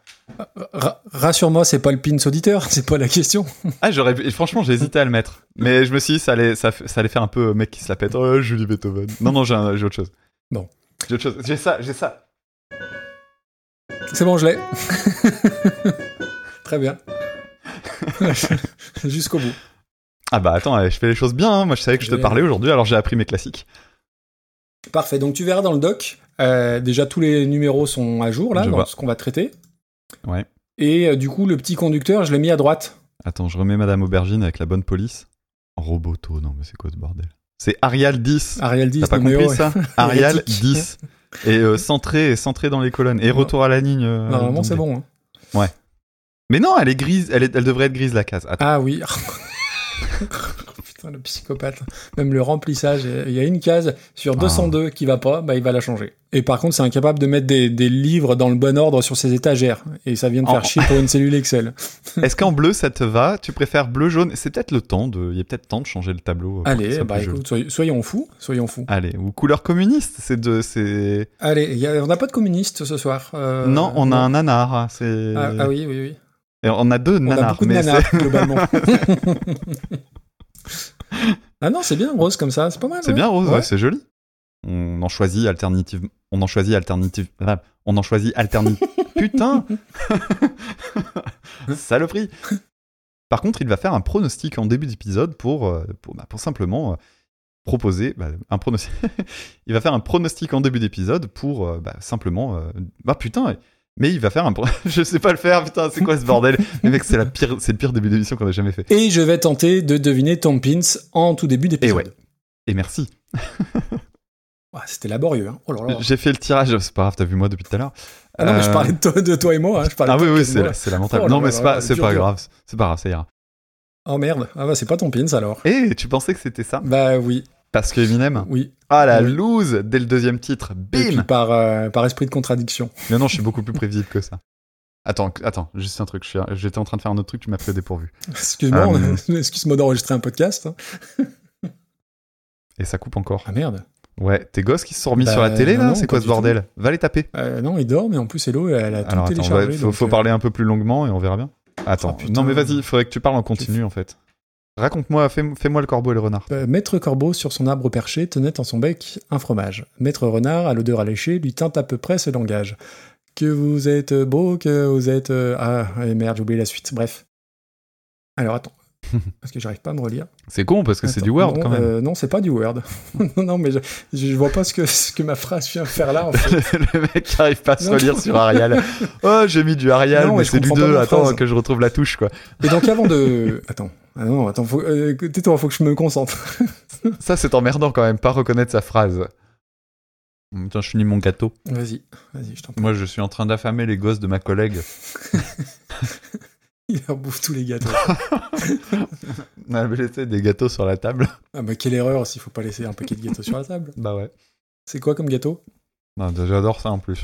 C'est des petits gâteaux fourrés à l'abricot. Ah, ouais. Oula, euh, des chamonix, mais t'as 86 ans ou bien? Non, des gâteaux, non, des gâteaux fourrés, tu sais, des espèces de, bah, de- des gâteaux fourrés quoi. On fera super gâteau battle un autre jour. Hein Bah non, c'est tout ce que c'est les spéculoos qui gagnent. Spéculoos, mais, euh, à part dans le tiramisu, même pas en rêve, Spéculoos. Tu rigoles et tu me files un, un paquet de, de spéculoos avec un demi-café. je, mange le, je mange le paquet entier. C'est d'ailleurs une des raisons pour lesquelles j'ai fait un régime. Et je me suis promis de ne plus jamais acheter de spéculoos parce que c'est vraiment l'enfer ce Ah truc. ouais, tiramisu au spéculoos, ouais, j'aime beaucoup. Mais après, comme ça, c'est un peu, c'est un peu sec, quoi. Bon, C'est quoi ton numéro 1 de gâteau? Moi, mon numéro un de gâteau, euh, euh, c'est la marque bio, euh, les fourrés au chocolat. Oh là, monsieur. C'est absolument Ah, moi, pas c'est la bio, marque euh. bio. Non, non, non, mais c'est, c'est, trop se la bon. pète C'est trop bon. Coucou aux personnes qui écoutent les bloopers. On classe plus Vous les savez quoi envoyer à monsieur Léo On classe les gâteaux. Alors, Damien, c'est le chamonix en numéro 1. Non, non, Chamonix, c'est dégueulasse en plus. Euh, non, tu te moques, mais c'est des fourrés à l'abricot. Et les barquettes, à la... les barquettes au chocolat. Ah, les barquettes de lui au chocolat, c'est pas mal. Les pailles d'or aussi, j'aime bien. Ah, les pailles d'or, c'est Ouais. pas mal. ouais. Bon, faut en manger 8 paquets pour que ça te cale un peu, mais bon. C'est vrai, c'est vrai. Bah moi, pendant ce temps-là, j'ai repiqué un gâteau. Alors, ils étaient euh, sur une assiette euh, sur la table à l'entrée. Au départ, il y en avait 5, ça faisait comme une étoile à 5 branches. Maintenant, c'est devenu le logo Mercedes. Bientôt, ça fera un très petit bâton. Et tu sais que le pire, je suis en train de piquer les gâteaux d'une de, d'une de mes élèves, en fait. Parce que j'avais, j'avais sa fille dans ma classe. Oh, putain. Alors, pour la petite histoire, à chaque fois que je la... Parce qu'on habite pas loin. Eh bah oui. Et euh, quand je la croisais en ville, en fait, quand je descendais dans le centre, il arrivait que je la vois faire de la trottinette sur une place. Et quand c'est comme ça, j'arrivais, elle me voyait, elle venait me dire bonjour, et du coup, je la voyais, puis je la regardais, je disais euh, bonjour. Est-ce que t'as fait tes devoirs avant de sortir? À à chaque fois. à chaque fois. Putain, Et elle était hyper mal à l'aise. pauvre gosse. Ouais. Ah, au début de l'année, au début de l'année, je sentais qu'elle avait un peu peur parce que tu sais, il y avait le statut qui avait changé. J'étais le pote de sa mère et d'un seul coup, je devenais son Ah prof. oui. Et je sais qu'au début, ça la foutait super mal à l'aise. Et au fur et à mesure, elle a fini par voir l'humour que ça pouvait être. quoi. Et bien évidemment, c'est- ta chouchoute, elle a que des bonnes notes. Euh, bah non, mais elle s'en sortait, elle s'en sortait très bien. Elle avait pas d'inquiétude à avoir. Et elle est fan de Michael Jackson. Ah bah écoute, bah, Citez-moi un chanteur à la mode. Michael Jackson. Elle est rétro, ouais, bah oui, oui, carrément. Donc, euh, Vas-y, vas-y, lance-toi. au plus c'est nul, au plus j'ai du mal à la dire. Une très belle 188e place. Je pensais que t'allais dire comme son âge. Oui, je- non, j'ai fait trois Parce que t'as vannes un peu- dessus, c'est bon. T'es un, peu- t'es un peu saqué. Celle-là sera pour les bloopers, ça sera très bien. Ou Son nombre d'opérations aussi, tu peux dire, mais bon, Ah, on l'a déjà fait aussi. Mais après, attention parce que ça devient euh, mise origine. Euh, pardon. Ça, fait un double jeu. Eh, ça fait un double jeu de mots. Eh, joli. Ah ouais. ah. Fou. Euh, par contre, c'est la fin, euh, le dernier titre, on va pas rigoler par contre. Ouais. Bah c'est bien parce que là, ça aurait été difficile de faire la transition. Par contre, il y a un truc que j'ai pas dit et que bah du coup je vais mettre en bloopers, même si c'est pas un truc rigolo. C'est que euh, une des raisons pour lesquelles j'ai du mal à, à me mettre dans la musique de Beck, c'est que Beck est un scientologue et un scientologue, Ah bon? euh, ouais, un, sciento- un scientologue convaincu. Alors, il est peut-être pas dans la, de la même trempe qu'un qu'un Tom Cruise, mais euh, c'est bien aussi. Ah d'accord, Ouais. ouais, tu vois, je savais pas. Et genre pris au berceau et Ah, tout. merde. hein, lui, c'est vraiment, c'est vraiment depuis longtemps. Et à un moment donné, quand tu vois le- ce que sont ces- les, les artistes, trouver des artistes qui ont, entre guillemets, euh, Qui ont pas de casserole au cul. pas, de- pas de casserole, ça devient, ça devient complexe. hein. Ouais, ouais, c'est clair. Alors, alors, on demande pas à ce qu'ils soient parfaits, mais putain, Ouais, c'est oui, chaud. hein. C'est ça. Euh, de la même manière, tu vois, il y, a- il y a toute la discussion qu'on a eue avec euh, sur le sujet d'Eminem. Ça me semblait important, tu vois, d'entrer dans le Bien détail. sûr. Parce que, euh, bah, ouais, à un moment donné, c'est gênant, quoi. Enfin bref, c'était bien, c'était intéressant. Alors, Nine Says, il a un peu l'effet best-of pour moi, quand même. hein. Euh, des albums sur lesquels je retiens euh, trois chansons, l'effet Foo Fighters, comme je dis des fois. Trois chansons, mais euh, trois chansons où clairement je me dis, ouais, mais n'empêche, il faut se lever tôt pour en faire des aussi bonnes. Tu vois, tout à l'heure, je regardais, c'était la discographie, il y avait euh, With Teeth. Ouais. Et sur, euh, sur cet album-là, t'as euh, Right Where It Belongs. Tu te dis, mais cette chanson-là, c'est un- une chanson au piano, très facile à reconnaître. Et en plus, elle a le même, il fait le même effet que dans Hurt, où il ouvre la prod à la fin, où t'as un son beaucoup plus ouvert, beaucoup plus euh, étendu. euh. Donc euh, ça et The End That Feeds, qui est pff, un, un monument du rock, une chanson tellement qui, qui emmène tellement bien. Enfin bref, et, et ouais, et à côté de ça, il- enfin le reste de l'album, là, tu vois, je voyais la liste de titres et je me dis, bah en fait, merde, j'en connais peut-être pas tant que ça sur celui-là. Mais, mais ouais, j'aime bien. Et ça fait partie de ces mecs, euh, à Trent Reznor, euh, bah ouais, ils ont pignon sur rue euh, dans le milieu du rock, c'est des intouchables. C'est euh, Oui, les, oui, les Grohl, en tout ça, genre, bien voilà. sûr. Ouais. On est d'accord que là, on est en train de faire durer pour le plaisir, pour avoir. Enfin, moi, je suis, très content, je suis très content de parler avec toi, mais euh, Ah oui, moi, il n'y a pas de souci. hein. Ouais, pareil. hein.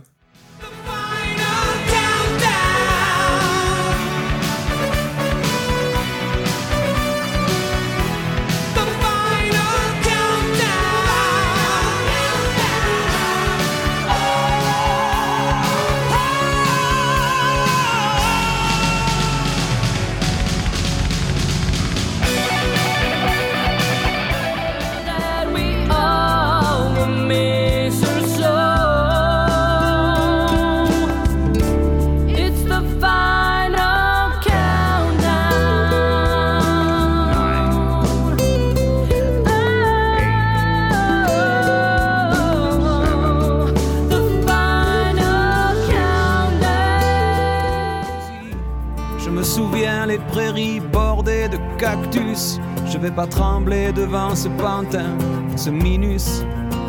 Je vais l'attraper, lui et son chapeau, les faire tourner comme un soleil. Ce soir, la femme du torero dormira sur ses deux oreilles.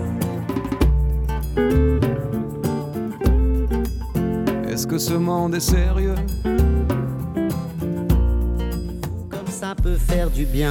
J'ai prié pour que tout s'arrête, Andalousie, je me souviens, je les entends rire comme je râle, je les vois danser comme je succombe, je pensais pas qu'on puisse autant s'amuser autour d'une tombe. Est-ce que ce monde est sérieux?